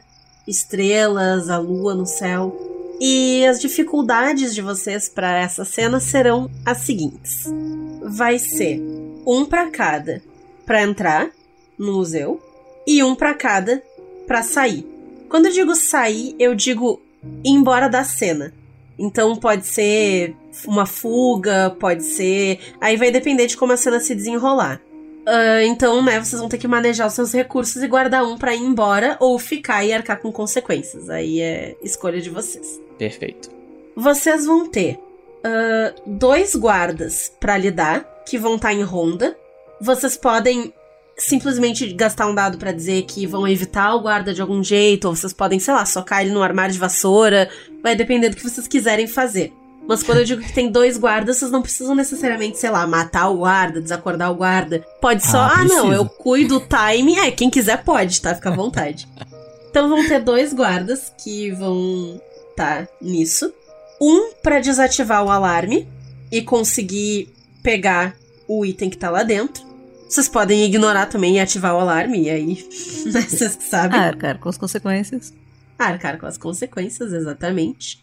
Vocês, além disso, vão ter do- ah, dois inimigos que vão aparecer em cena. Que eles são uma dificuldade 2 cada um. Então, Ei. quatro Eita pra ferro. inimigos. Tá ficando complicado. Ah, a gente tá no nosso showdown. Vai ter que ser isso daí. Ainda vai ter mais um dado pra quem não quiser. Isso, né? Enfim, é opcional, cada um sabe de si. Um pra não estragar obras do museu. Porque afinal, né, vocês Pra estão não invadindo estragar. e tal. É, pra não estragar relíquias de valor incalculável. Mas, né, cada um sabe das suas prioridades. O plano é entrar, roubar o negócio e sair. A gente vai conseguir tropeçar numa ânfora. É impressionante. Pois é, né? Fazer o quê? Aquela ânfora, sabe? Que, o- que alguém botou no chão só de sacanagem. Isso. E vai ter mais três dificuldades na rua na hora de fugir. Que vocês vão ficar sabendo especificamente o que, que é depois. Vixe. Ixi, manhã. Pronto, tá aí. Muito bom. Podem montar suas pilhas. Se vocês quiserem meio que montando todo mundo ao mesmo tempo e me perguntar se uma coisa se aplica ou não, fica à vontade. A gente pode colocar que tá agindo em um lugar familiar agora que a gente já andou pelo Sim, museu? pode. Antes de entrar, ela vai tentar falar um negócio pra eles. Pessoal, Sim, Angeline. é. Não sei se vocês perceberam, mas eu não sou muito boa espiã, né? Então, o que eu posso fazer? Matar os guardas? Então, eu ia sugerir que você ficasse vigiando os guardas. Inclusive, eu tenho aqui um anel que tem um sonífero dentro. Talvez você também tenha pego um. Aí ela puxa só um monte de bala, assim. Eu acho que eu não tenho nenhum Tá, sonífero, assim. não. Gu- Guarde as balas para caso apareça alguém que seja mais violento. Mas os guardas que só estão fazendo o trabalho deles, você pode usar esse anel aqui com um deles, que tem uma pequena agulha com um sonífero. Ele vai apagar, caso ele apareça e vá atrapalhar a gente. Um segundo guarda ou um terceiro guarda, aí você pode usar, bom, seus braços. Ok, ok, tudo bem. Tente ser o mais silenciosa possível, Angeline. É, bem, eu vou tentar, à medida do possível. Aí ela puxa o rifle de longo alcance. É, eu acho que longo alcance não seria uma, uma boa opção. É, eu não vou ficar aqui em cima? Observando? Como que você vai apagar os guardas na mão? Meu bem, eu não vou apagar na mão, vou apagar na bala. Angeline. é, A, a, a Percy tá massageando as têmporas. Como quem tá com a maior enxaqueca do universo. A, a Bri já tá com a, com a mão assim na cara do rosto, ah, na, na- na- nos olhos, assim, balançando a cabeça negativamente. Pessoal, fiquem tranquilos, eu só vou atirar se der merda, tá bom? Angeline, você precisa entender o conceito de discrição. Mas, meu bem, se vocês forem morrer, vai ter que atirar, vai ter que atirar pra Não, matar. minha querida, desça com a gente. Se precisar chegar às vias de fato, você usa faca. Mas o ideal é você desacordar os guardas. Cada uma de nós tem uma pistola, se realmente, como você diz, der merda. Mas não vai dar. Se a gente for silenciosa, não vai dar ruim. Ai, eu não tô muito confiante nisso, mas... Angeline, preste atenção. Toda missão precisa ser muito bem cuidada. O diabo está nos detalhes. A gente tem que ser muito meticulosa. A gente fez toda aquela rondagem de hoje mais cedo exatamente para não ter que sair atirando em todo mundo. A gente vai fazer as coisas de maneira meticulosa, discreta. Se precisar, é bom saber que a gente tem um rifle nas, nas suas costas. Mas a princípio, use o anel que eu tô te dando, os seus braços e uma faca. Agora, se as coisas realmente saírem fora do controle, o que, bom, sejamos sinceros, sempre acontece, Nem sempre. aí sim podemos usar os rifles. Ok? Hum, ok. Aí ela pega o... a dinamite dela e guarda no bolso. Por que, que você. Ah, Deixa pra lá. Por acaso, eu posso considerar que eu recrutei um aliado dentre os inimigos? Pode. Boa, boa. Vocês podiam ter me elogiado, né? Porque eu fui maravilhosa na, na minha cena do museu e vocês nem me elogiaram. Eu podia ganhar mais É. dados. O- os Medjai iam ser a oposição de você, se tu não tivesse feito essa treta. Uhum. É. Eu posso marcar quando estiver auxiliando diretamente um aliado ou tenho que fazer isso antes? Ah, não, tu pode. Pode marcar. Porque a gente vai estar, tipo, agindo em conjunto ali, né? Sim. Beleza. E agora a pergunta cabal. Se estiver lidando com a situação tudo ou nada, isso pode acontecer. Óbvio. Essa Então. é a situação tudo ou nada. É, exatamente. Eu é acho a que nossa fechou. última cena. Acho que fechou. Viu? A pessoa tem nove dados pra rolar. Nove dados. Quando estiver sob fogo cruzado, tem a probabilidade, não tem? Tu tá indo com o intuito de possivelmente fazer isso, né? Não, porque elas Não? me seguraram. Ah, elas se seguraram. Mas Uhum. existe a possibilidade ainda assim, porque o fogo cruzado não depende só de ti, então pode marcar que Uhum. sim. E a usar qualquer tipo de equipamento bélico também. Uhum. Se estiver em uma situação de risco de falha definitiva da missão Sim. também. Quando tiver interrogatório, não. Não, e tu não tá ferida. Vou usar um metagame, vou me cortar. Eu me dou uma facada antes de entrar. Angelina, por que sua faca tá na sua coxa? Porque eu gosto. é. Bom, então eu já marquei já também. Tá. Beleza. Feitas as pilhas, ah, vocês têm algum tipo de pertence que vocês querem usar de antemão? Ah, sim. Oh, yeah. Então deem uma olhada. Pertences com a, com a tag bélico adicionam dados. Ferramenta acadêmico chamativo rerolam. Acessório, ele funciona junto com outro pertence. Protetor, ele te protege, né, contra danos e tal. E único depende do, do item. Então a gente vai se dividir entre nós, né? Podem rolar antes, se vocês preferirem, e depois ver que pertences vocês acham que se aplicam. Acho que é mais fácil, senão é muita coisa. Ah, opa! Opa, a Shelly tá on fire hoje. Eu gostaria de dizer que eu rolei meus dados, eu tirei um, dois, três, quatro, cinco, seis, seis, seis. The Number of the Beast. Boa. Oh yeah, baby. Beleza. Vou rolar aqui meus dados então. E. Nossa senhora. Eu tirei 1, 1, 1, 2, 2, 3, 4, 4, 5, 6. É. Só que eu tô levando comigo uma corda Uhum, faz sentido. e uma maleta para fechaduras. Uhum. Pra poder desarmar a- as trancas ali e os alarmes. Tá. A corda é ferramenta 1 e a maleta para fechaduras é ferramenta 2. Ou seja, eu posso rerolar 3 dados. Pode, pode rerolar aqueles três unzinho ali. Isso, beleza. Isso que eu queria ouvir. Vamos lá. Viu como eu sou querido? Ah lá, 6, 5 e 4. Oh, Aí, aê. caramba! Boa! Boa! Agora sim! Agora vai ser minha vez, né? Agora, gente, eu vou dizer uma coisa, hein? Haja dado, hein? Que porra. Bom, é, a- os, os pertences de combate, eu não entendi. Você adiciona agora ou você rerola depois? Adiciona agora. Bélico, tu adiciona agora. Tu tá indo com o intuito de não agir contra a resistência, certo? É, eu quero usar a dinamite só pra explodir a porta caso dê merda e a gente precisa fugir. A dinamite, tu tá usando ela como ferramenta, então, não como bélico, porque tu não tá usando ela pra ferir alguém. Aham. Então, o nível da dinamite tu pode usar pra rerolar dados. Mas a arma que tiver, porque tu disse que tava com um rifle de longo alcance, né? Uhum.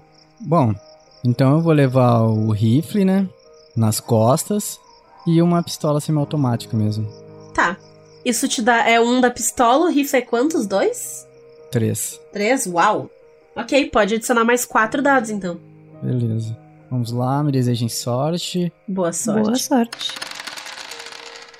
Ah, é. Um, um, dois, dois, dois, dois, três, três, cinco, cinco. Eu posso rerolar, né? Um. Pode, por Uzinho. causa da dinamite. A dinamite era quanto? Ferramenta. Qual era o nível dela? Bélico 13, ferramenta 2. Então pode rerolar os dois um. E, e os cabos que a gente tá descendo? Ah, vocês têm corda? Sim, pode. Corda ou cabo, né? Tem, tem as duas opções. Beleza. Bom, vou lançar o da dinamite, então. Vai lá, garoto. Boa! Boa, boa. 4 e 6, tá ótimo. Tá bom. Fechou. Acho que eu nem vou rerolar os dois, dois, deixa. É, sempre poderia tem o se eu risco de cair um, né? né? Poderia. Mas se você tirar um e um, você vai ter que ficar com um e um. Exato. Então vai ser assim mesmo. Então meus dados ficaram 2, 2, 2, 2, 3, 3, 4, 5, 5 e 6. Boa. Isso aí. Beleza. É, eu rolei lá na, no desespero, na pressa, e eu não coloquei nenhuma ferramenta, nenhum, nenhuma arma, nem nada, mas eu queria estar com três coisas: a corda, Uhum. o chicote e uma pistola que eu falei que eu ia levar. Tá, então pode rerolar e adicionar os dados pertinentes. Ahn, acho que eu vou rolar só dois: um da corda e um do chicote. Ah, e a gente tá com isqueiro, né?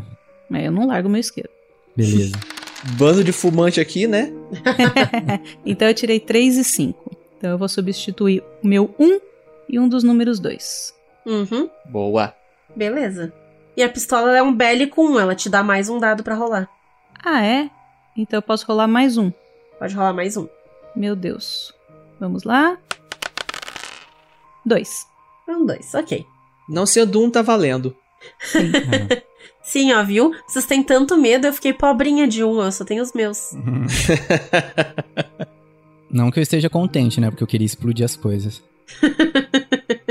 Cara, a gente nunca sabe como é que isso pode terminar. Uhum. Nem eu sei. Vamos lá, gente. Bota a musiquinha da Missão Impossível.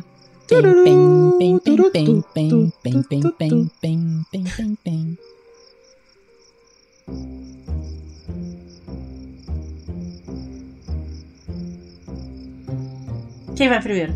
Bom, vai abrir, né? Aí Na ordem da. Beleza. Abrir então, ela. É. Não tem alarme aqui, não é, Percy? Aham. Pelo que eu observei, não.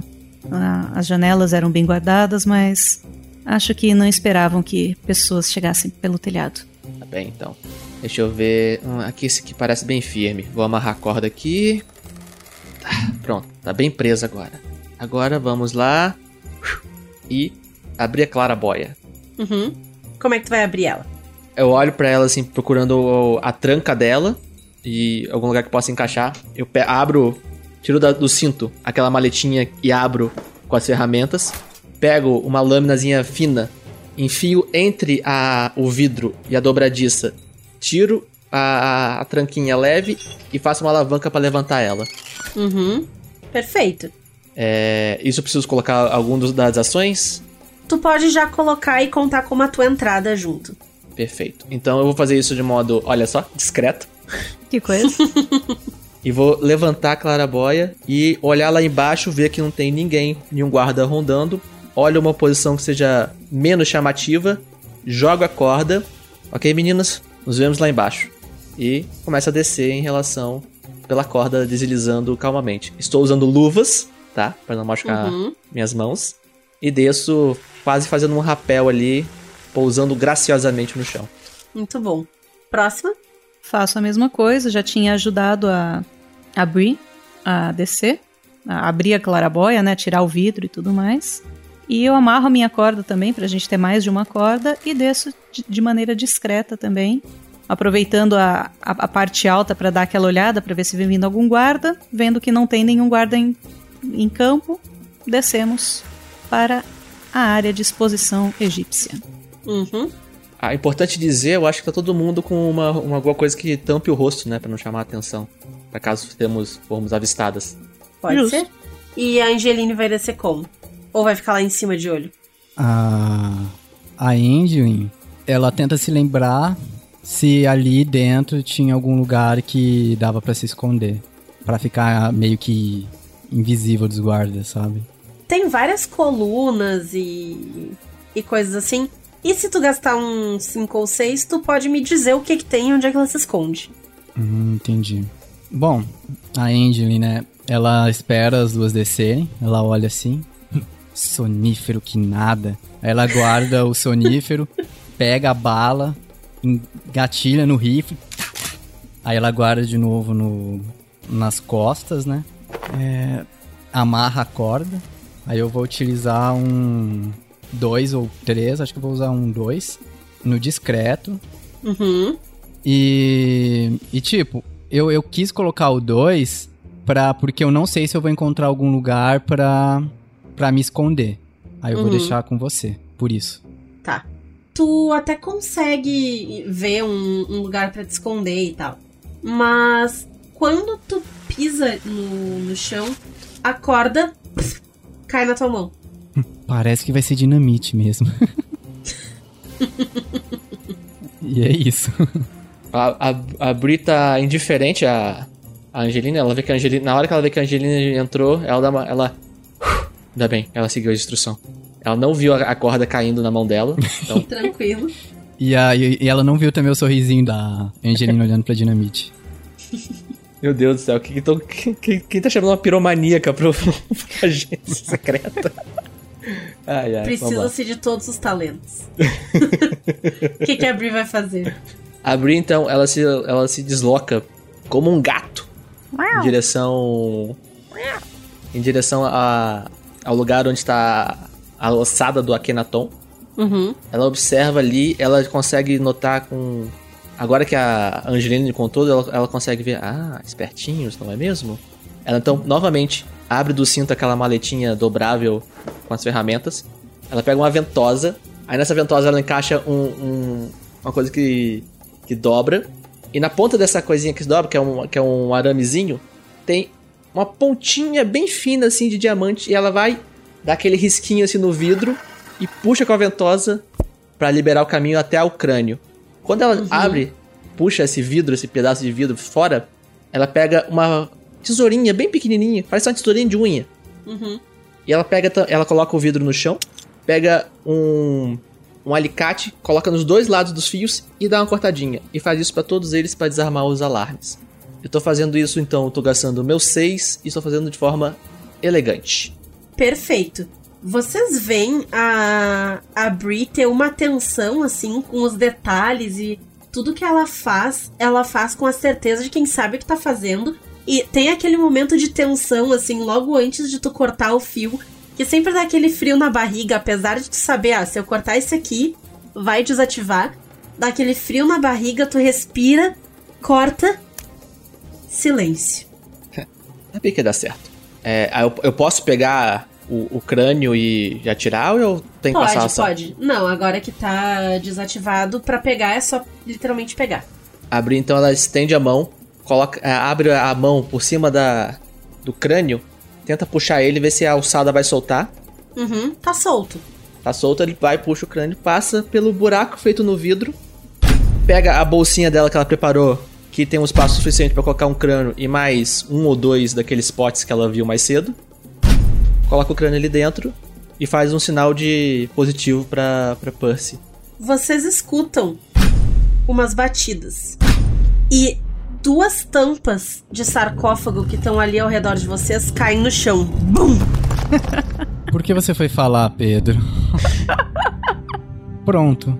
No momento que tu botou a tua mão no crânio, esse som começou.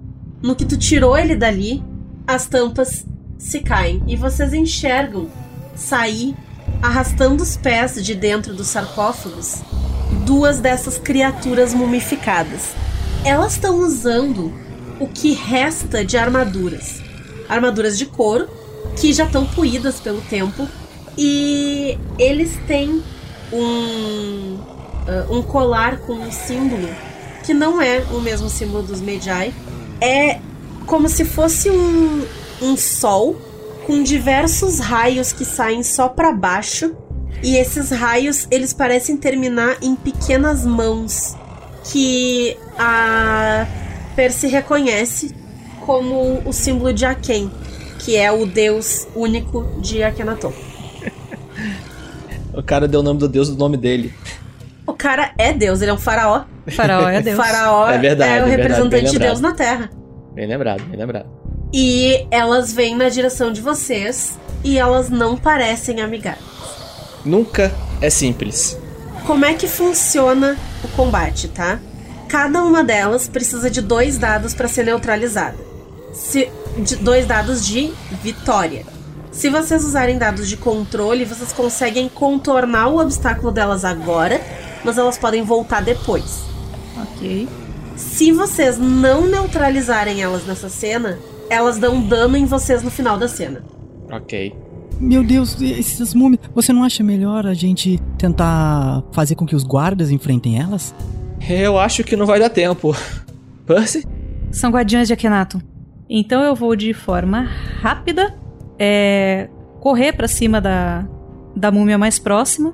Vou enfiar a faca no crânio ao mesmo tempo que com a outra mão eu puxo o colar do, do pescoço dela. Tá. Pra agir duas vezes de forma rápida, tu gasta três dados. Ah, eu tenho que fazer uma coisa só? A princípio, sim. A, a facada e o, e o puxão no colar são duas ações, é isso que você quer dizer? Ah, não, se tu quiser, porque assim, tu colocou dois dados ali, certo? É, você não falou que eu precisava de duas, duas Sim, vitórias? tu, pre- tu precisa de duas vitórias em posições diferentes. Então pode ser uma rápida e uma elegante, uma Ah, tá. Entendeu? Não, não, não, beleza, Ou entendi. tu pode botar. Se tu puxar mais um 6 pra cá, tu fez as duas ações de forma rápida. Não, eu não vou Mas gastar como- meus dados, não. Exatamente. isso. Por isso que eu tô te perguntando.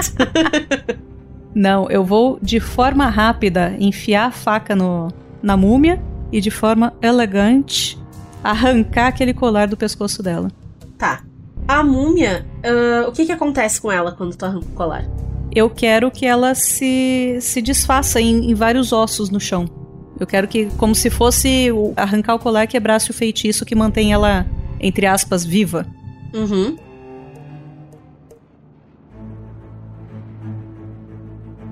A Percy se move muito rápido. E no, no que ela enfia essa faca na, na múmia, é, é até um pouco estranho, porque a, a princípio ela já tá morta, né? O que, que a faca vai fazer no, no cadáver? Mas ela puxa esse colar e vocês não sabem se foi uma facada bem dada que desencaixou essa múmia inteira, ou se ela puxou aquele colar e ele tinha alguma propriedade mística, alguma coisa, mas vocês só escutam um plec, plec, plec, plec, plec de ossos assim se esparramando pelo chão. Os guardas provavelmente ouviram isso em algum lugar. Vocês têm dois guardas pra lidar por aí. Da mesma forma que as múmias, se vocês não lidarem com os guardas, no final da cena eles vêm atrás de vocês. que legal. Bri, você está com os artefatos?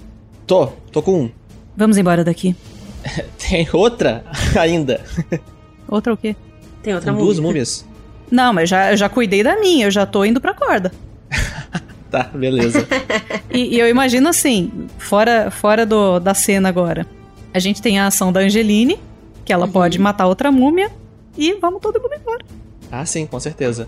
Angeline, Vou usar dois sucessos mesmo. Se dane. Olha o medo da múmia. Ou não. Velho, ela, ela é múmia tipo The Walking Dead? Tu que sabe? Tipo, ela com anda dois sucessos, tu que me diz. Não, porque se ela andar devagarzinho, eu vou sair correndo, ela não vai seguir atrás. ela prometeu dar, dar dano na gente no final da cena. É, você tem que terminar derrotando ela. Todo obstáculo que é agressivo com vocês. Porque, por exemplo, se vocês não gastarem dado pra não estragar as obras, vocês vão quebrar coisa na saída, a múmia vai empurrar alguma coisa quando ela cai, sabe? Vai ter alguma consequência nesse sentido, mas vocês não necessariamente vão se machucar. Criaturas, ah, guardas, inimigos, pessoas, né? Que são oposições ativas contra vocês, vocês precisam se livrar, ou elas certamente vêm atrás de vocês no final da cena. Se eu, se eu utilizar sem ser o sucesso, parcialmente sucesso, eu tenho chance de matar ela ou não? Ela não vai morrer. Tu pode dizer que tu empurra ela pra dentro do sarcófago e fecha ela lá pra dentro de novo. Mas aí, quando for a próxima cena ou mais tarde nessa mesma cena, ela vai escapar. Tu vai ganhar tempo. Então eu vou tentar ganhar tempo. É, a Angeline saca o rifle dela, aponta. Eu disse que eu ia precisar disso. E pau! Na perna da múmia pra ela cair e atrasar. Tu dá o tiro, ecoa pelo museu, pega no joelho da múmia e ela cai assim no outro joelho e ela continua meio que indo assim na, na tua direção agora, que foi quem deu o tiro, mas ela vai mais devagar. Bree, A Bri via que a Angelina tirou, ou seja, já era a descrição. Os guardas eles já tinham ouvido mesmo É, já tinha, mas agora eles vão vir correndo, tipo, a, a- a toda. uhum. Então ela, de maneira precisa, ela corre naquele, na, da bancada onde ela tinha visto aqueles potes. Abre, ela já vai sacando a faquinha pra poder soltar a tranca e puxar um, um- de uma maneira que desarmasse o que tivesse prendendo ali, se tivesse algum fio, ela já cortasse já. Talvez não se preocupando muito com os detalhes, mas sendo exatamente aquele onde ela precisava ir. Ela corta, pega um dos jarrinhos, coloca dentro da bolsa e corre em direção à corda. Tá, tu chega ali na, na corda, mas tu gastou um dado pra roubar o negócio, né? Tu criou uma coisa extra. Aham. Aí eu gastei um 5. Aham, tu consegue, tu pega ali perfeitamente o, o artefato. E agora que tu presta bastante atenção nele, que o cara, o bigodão não tá ali, tu sabe que ele é um, um vaso canópico. Que basicamente ele tem órgãos mumificados dentro. E ele vale muito dinheiro. Que ele tem órgãos de múmia. Isso aqui vai, isso aqui vai resolver alguns problemas. Vai fazer uma sopa? Depois te explico. Ah, dos dois lados da sala aparecem os dois guardas que vieram correndo por causa do tiro. É, não vai dar tempo de subir as, as cordas, não.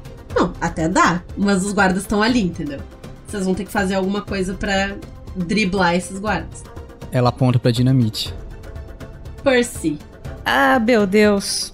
Eu vou. Nem, nem vi a Angelina, eu vi os guardas chegando. Um deles é o, é o guarda com quem eu falei da outra vez. uhum, pode ser. Ok. É, eu tô com uma máscara, mas os meus olhos são inconfundíveis. Uhum. Eu vou até ele, eu levanto a minha máscara, tasco um beijo nele. Mas um beijo que vai deixar ele assim, totalmente sem ação, e ainda sussurro no ouvido dele. Eu disse que a gente ia se reencontrar. E vazo pela corda. Tá, Vou de maneira rápida. dois dados. Exatamente. O guarda derrete ali. Tu, tu beija ele, ele nem vê que tem uma múmia. Ele meio que se encosta na parede, assim, e ele fica meio desorientado. E ele não vai se recuperar por um bom tempo. E tu sobe corda acima. Ahn, Angelina? É, como já tem duas cordas, ela só vai usar um sucesso pra pegar o rifle de novo e atirar bem na cabeça do outro, o que não tá desconfortável. Você vai matar um guarda. Porque senão ele vai atirar na gente. Ele tá com arma, não tá? Sim, os guardas estão armados. Então, vou atingir bem na cabeça dele no guarda sem ser a que a Shelly beijou. Uhum. De maneira precisa. O cérebro do cara tá pintando a parede atrás, assim. Aí ela fala: Suba, Bri, suba logo! Vocês podem conseguir subir. Isso aí é- vai ser de graça, a subida na corda, já que a corda continua ali. Assim, aquela sensação de, de quem joga bastante tempo, tipo, quando dá de graça, vai ter bosta depois. Eu já gastei meus melhores dados, eu espero que não. A Brie, então, ela, tipo, ouve a Angelina, tipo, ela ouve o tiro, ouve a Angelina gritar. Então ela nem se preocupa com a múmia. Ela pula em cima da corda e sobe de maneira ágil até o teto. Nisso, a Angeline, ela solta um. Tipo, um lenço, assim, da do bolso dela e joga no chão e sobe na corda. Que está escrito nesse lenço, depois eles descobrem. Vocês estão as três no telhado e do lado de fora tá o carro de vocês, que vocês deixaram estacionado relativamente próximo, né, Pra facilitar a fuga. E vocês veem outros três carros chegando. Dirigindo um deles, dá pra ver o bigodão. Não é possível, esse cara não, não pode ser verdade, cara. E nos outros carros? Vocês não reconhecem, tem gente dirigindo também, mas vocês não reconhecem. Tá. A gente tá no telhado e eles estão lá na rua. Isso. Espere um pouco. Vamos ver o que eles vão fazer. Tá, a gente pode até ver o que esse cara vai fazer. Mas, deixa eu puxar a corda. Ela abre e vai puxando a corda de maneira rápida. Puxamos as nossas cordas. Vocês escutam vir de lá de dentro uns gritos de dentro do museu. Afinal, ficou um guarda e uma múmia. É, eu acho que seu amigo não vai contar essa história depois. Pobrezinho. Mas com certeza morreu feliz. Não tenho dúvida. Bem, vamos? Depois a gente conversa. Espere. Deixe aquele bando de homens descerem dos carros. Nosso carro tá ali perto. Eles nem vão ver o carro. Um dos carros, o carro que tá com o bigodão, fica ali parado. Dos outros carros descem algumas pessoas, vários homens, e eles entram no museu. Eles arrombam, eles desarmam o alarme, vocês veem eles desarmando o alarme da porta, e eles entram. Ah, lembrei de uma coisa. A, a, a Brie vira pra trás e fecha a clarabóia. Ok. Quem sobrou na rua, nos carros? Tem o bigodão e mais duas pessoas dentro do carro com ele. E o nosso carro tá onde? O carro de vocês está estacionado na rua, ah, no campo de visão do carro do bigodão. No caso, os guardas vocês eliminaram, mas vocês ainda têm que ah, gastar cada um um dado pra sair, que no caso é essa fuga. Uhum. E vocês têm três ah, inimigos, que são essas três pessoas dentro do carro. Que é aqueles três na hora de fugir que eu tinha deixado ali no canto. É, vamos fugir pra longe e amanhã a gente volta pra pegar o carro. É uma ideia. O que você acha? Vocês querem deixar o carro pra trás? Ué? Melhor do que a nossa vida. Então descrevam pra mim, ah, isso vocês podem fazer meio juntos. Como é que vocês vão fazer pra se desvencilhar desses três caras? Cada uma pode gastar um dado pra fazer isso, né? O que, que que vocês vão fazer pra disfarçar, de repente chamar a atenção deles pra um outro lado? Como é que vocês vão fazer pra sair sem que eles vejam vocês? A nossa rota de fuga passa na frente desse carro, obrigatoriamente? Não, mas pra passar fora, né, da visão deles, custa um dado pra vocês narrarem dessa forma. Entendi. É, eu acho que tem uma saída pelo outro lado ali, que dá pra gente descer ah, de maneira um tanto quanto segura e contornar os jardins sem que passe na frente deles. Eu acho que é a melhor solução. É, também. Tá, então vamos por aqui.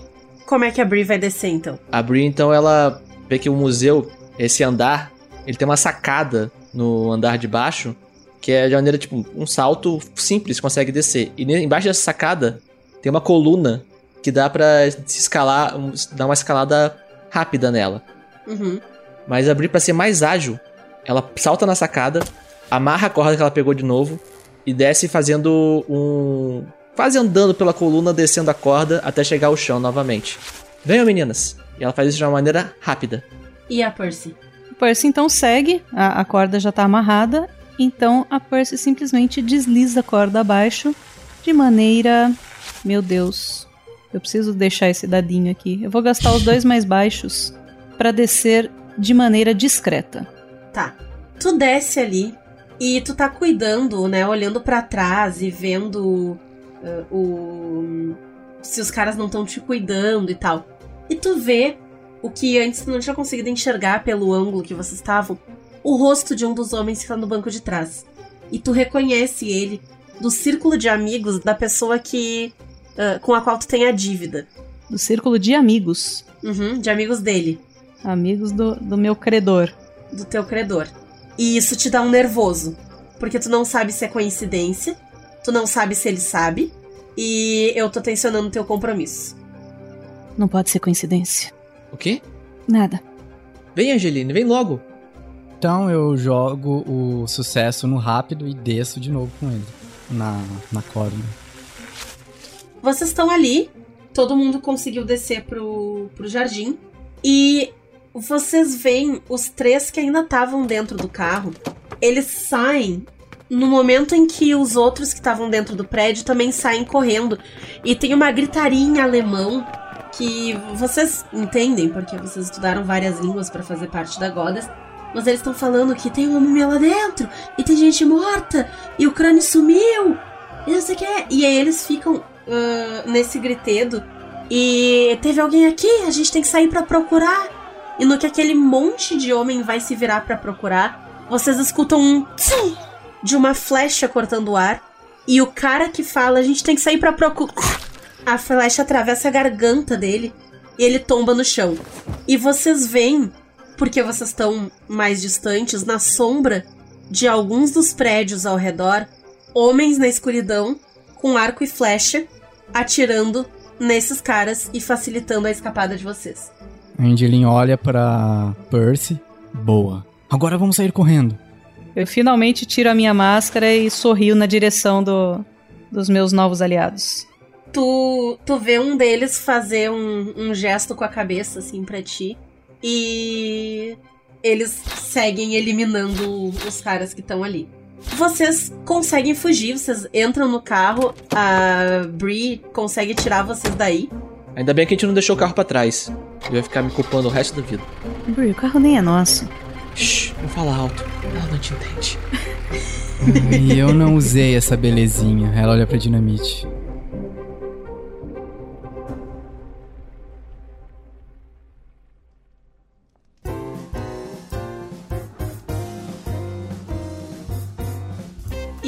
Quero saber agora de vocês o que que vocês vão fazer com esse artefato. É, a Brie pretende levar o artefato de volta pra Goddess, o crânio. O outro ela vai levar pros contatos dela australianos. Na verdade, eu vou ter. A Percy vai ter prazer em esmagar o crânio para pegar o artefato de dentro. Beleza. E verificar o que é. E eu ainda tenho o colarzinho do. da múmia. Uhum. É nisso que eles pegaram, eu abro a mala e vejo se realmente esse item é o que a mala estava apontando. Seria terrível se não fosse, né? Seria engraçadíssimo. Seria hilário. Ah, não era É. pegadinha no malandro. Vai saber, porque a gente não. Não, é isso mesmo, é esse item. Ufa! Aí todo mundo olha assim, né? A Angela vai abrindo devagarzinho, aí todo mundo olhando assim, apreensivo. Quando vê que é, todo mundo. Bom, e o que que era, esse, afinal de contas, estava dentro do crânio? É, parece um disco pequeno, assim, do, do tamanho de. Um. Sei lá, do tamanho do quê? Do, menor que um pratinho de sobremesa, assim. É para caber dentro de um crânio. É, pra caber dentro de um crânio. Ele é um disco com uns dois dedos de grossura, mais ou menos. Mas ele não é reto. Ele tem. Na parte de cima, ele afunda um pouquinho, assim, na parte de cima. Não como se fosse uma tigela, mas como se alguém tivesse colocado o dedo indicador bem no centro dele e empurrado. E ele deu uma afundadinha. E embaixo ele tem a afundada correspondente. E parece ser um disco de algum metal. Algum tipo de minério, alguma coisa assim. Eu, ao entregar esse, esse artefato, eu vou tentar convencer a- as minhas superiores a, a me deixar ficar com esse artefato, porque eu tive informações de que ele tem um, uma outra peça que se encaixa nele, mas eu vou precisar desse artefato para encontrar outra peça. Uhum. E eu quero convencê-las a me deixar ficar com o artefato para encontrar outra peça. Tá, isso quando vocês voltarem. Isso. Ah, e a- as outras duas, a Angeline e a Brie, vão fazer alguma coisa antes de vocês voltarem pra, pra Londres? É, normalmente, quando eu preciso enviar alguma coisa pros meus contatos, eu mando pessoalmente, né? Uhum.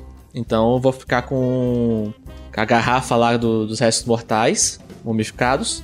Vou guardar ela bem escondidinha. E vou, assim que eu puder voltar pra Austrália, eu vou levar de volta pros meus contatos de lá. Tranquilo. Vale bastante dinheiro. No mercado negro, claro. Claro, mas o mercado negro é ali na, na esquina. Uhum. A Angeline, ela. Ela só espera o jornal do dia seguinte porque ela quer ler. Nossa. O jornal do dia seguinte, ele fala tragédia no museu. E é um relato de um bom número de corpos encontrados tanto dentro quanto fora do museu. Alguns com ferimento de arco e flecha, um ferido a balas e outro hum, encontrado assim, e a descrição é gráfica. Ele foi assim estraçalhado. Além disso, o jornal diz que várias relíquias de valor inestimável foram destruídas. Uma múmia que existia no local tá entre o que foi destruído e outra múmia foi roubada. Roubada, Roubada. nossa. É o que diz no jornal. Foi roubada. Eu posso adicionar uma coisa? Pode? Em uma das. Lembra que eu soltei um lenço? Aham. Nesse lenço, quando você abre, tem a bandeira da, da Grã-Bretanha. E além de estar escrito Goddess Save the Queen, tá escrito Goddess Kill the Queen. Eita! Olha, Kaki. E aí, a, a Angeline, ela olha para aquilo, ela dá um sorriso e amassa o jornal, joga no lixo.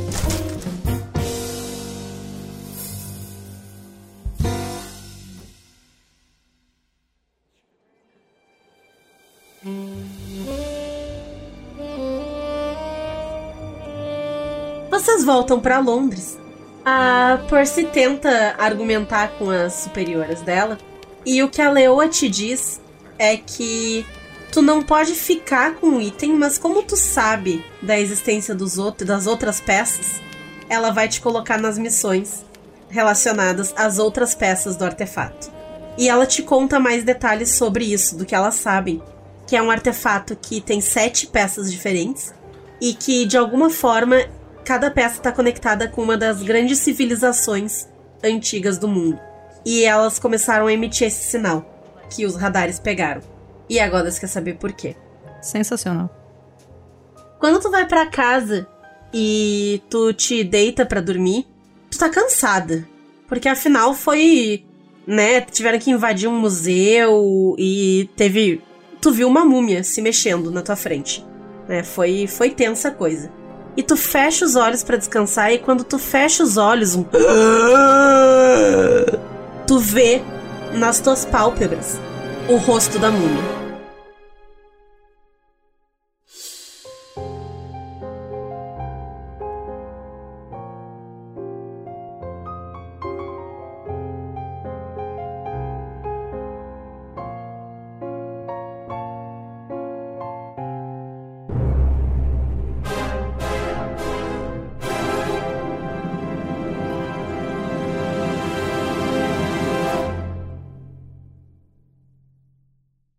Vai ficar uma ótima pausa dramática.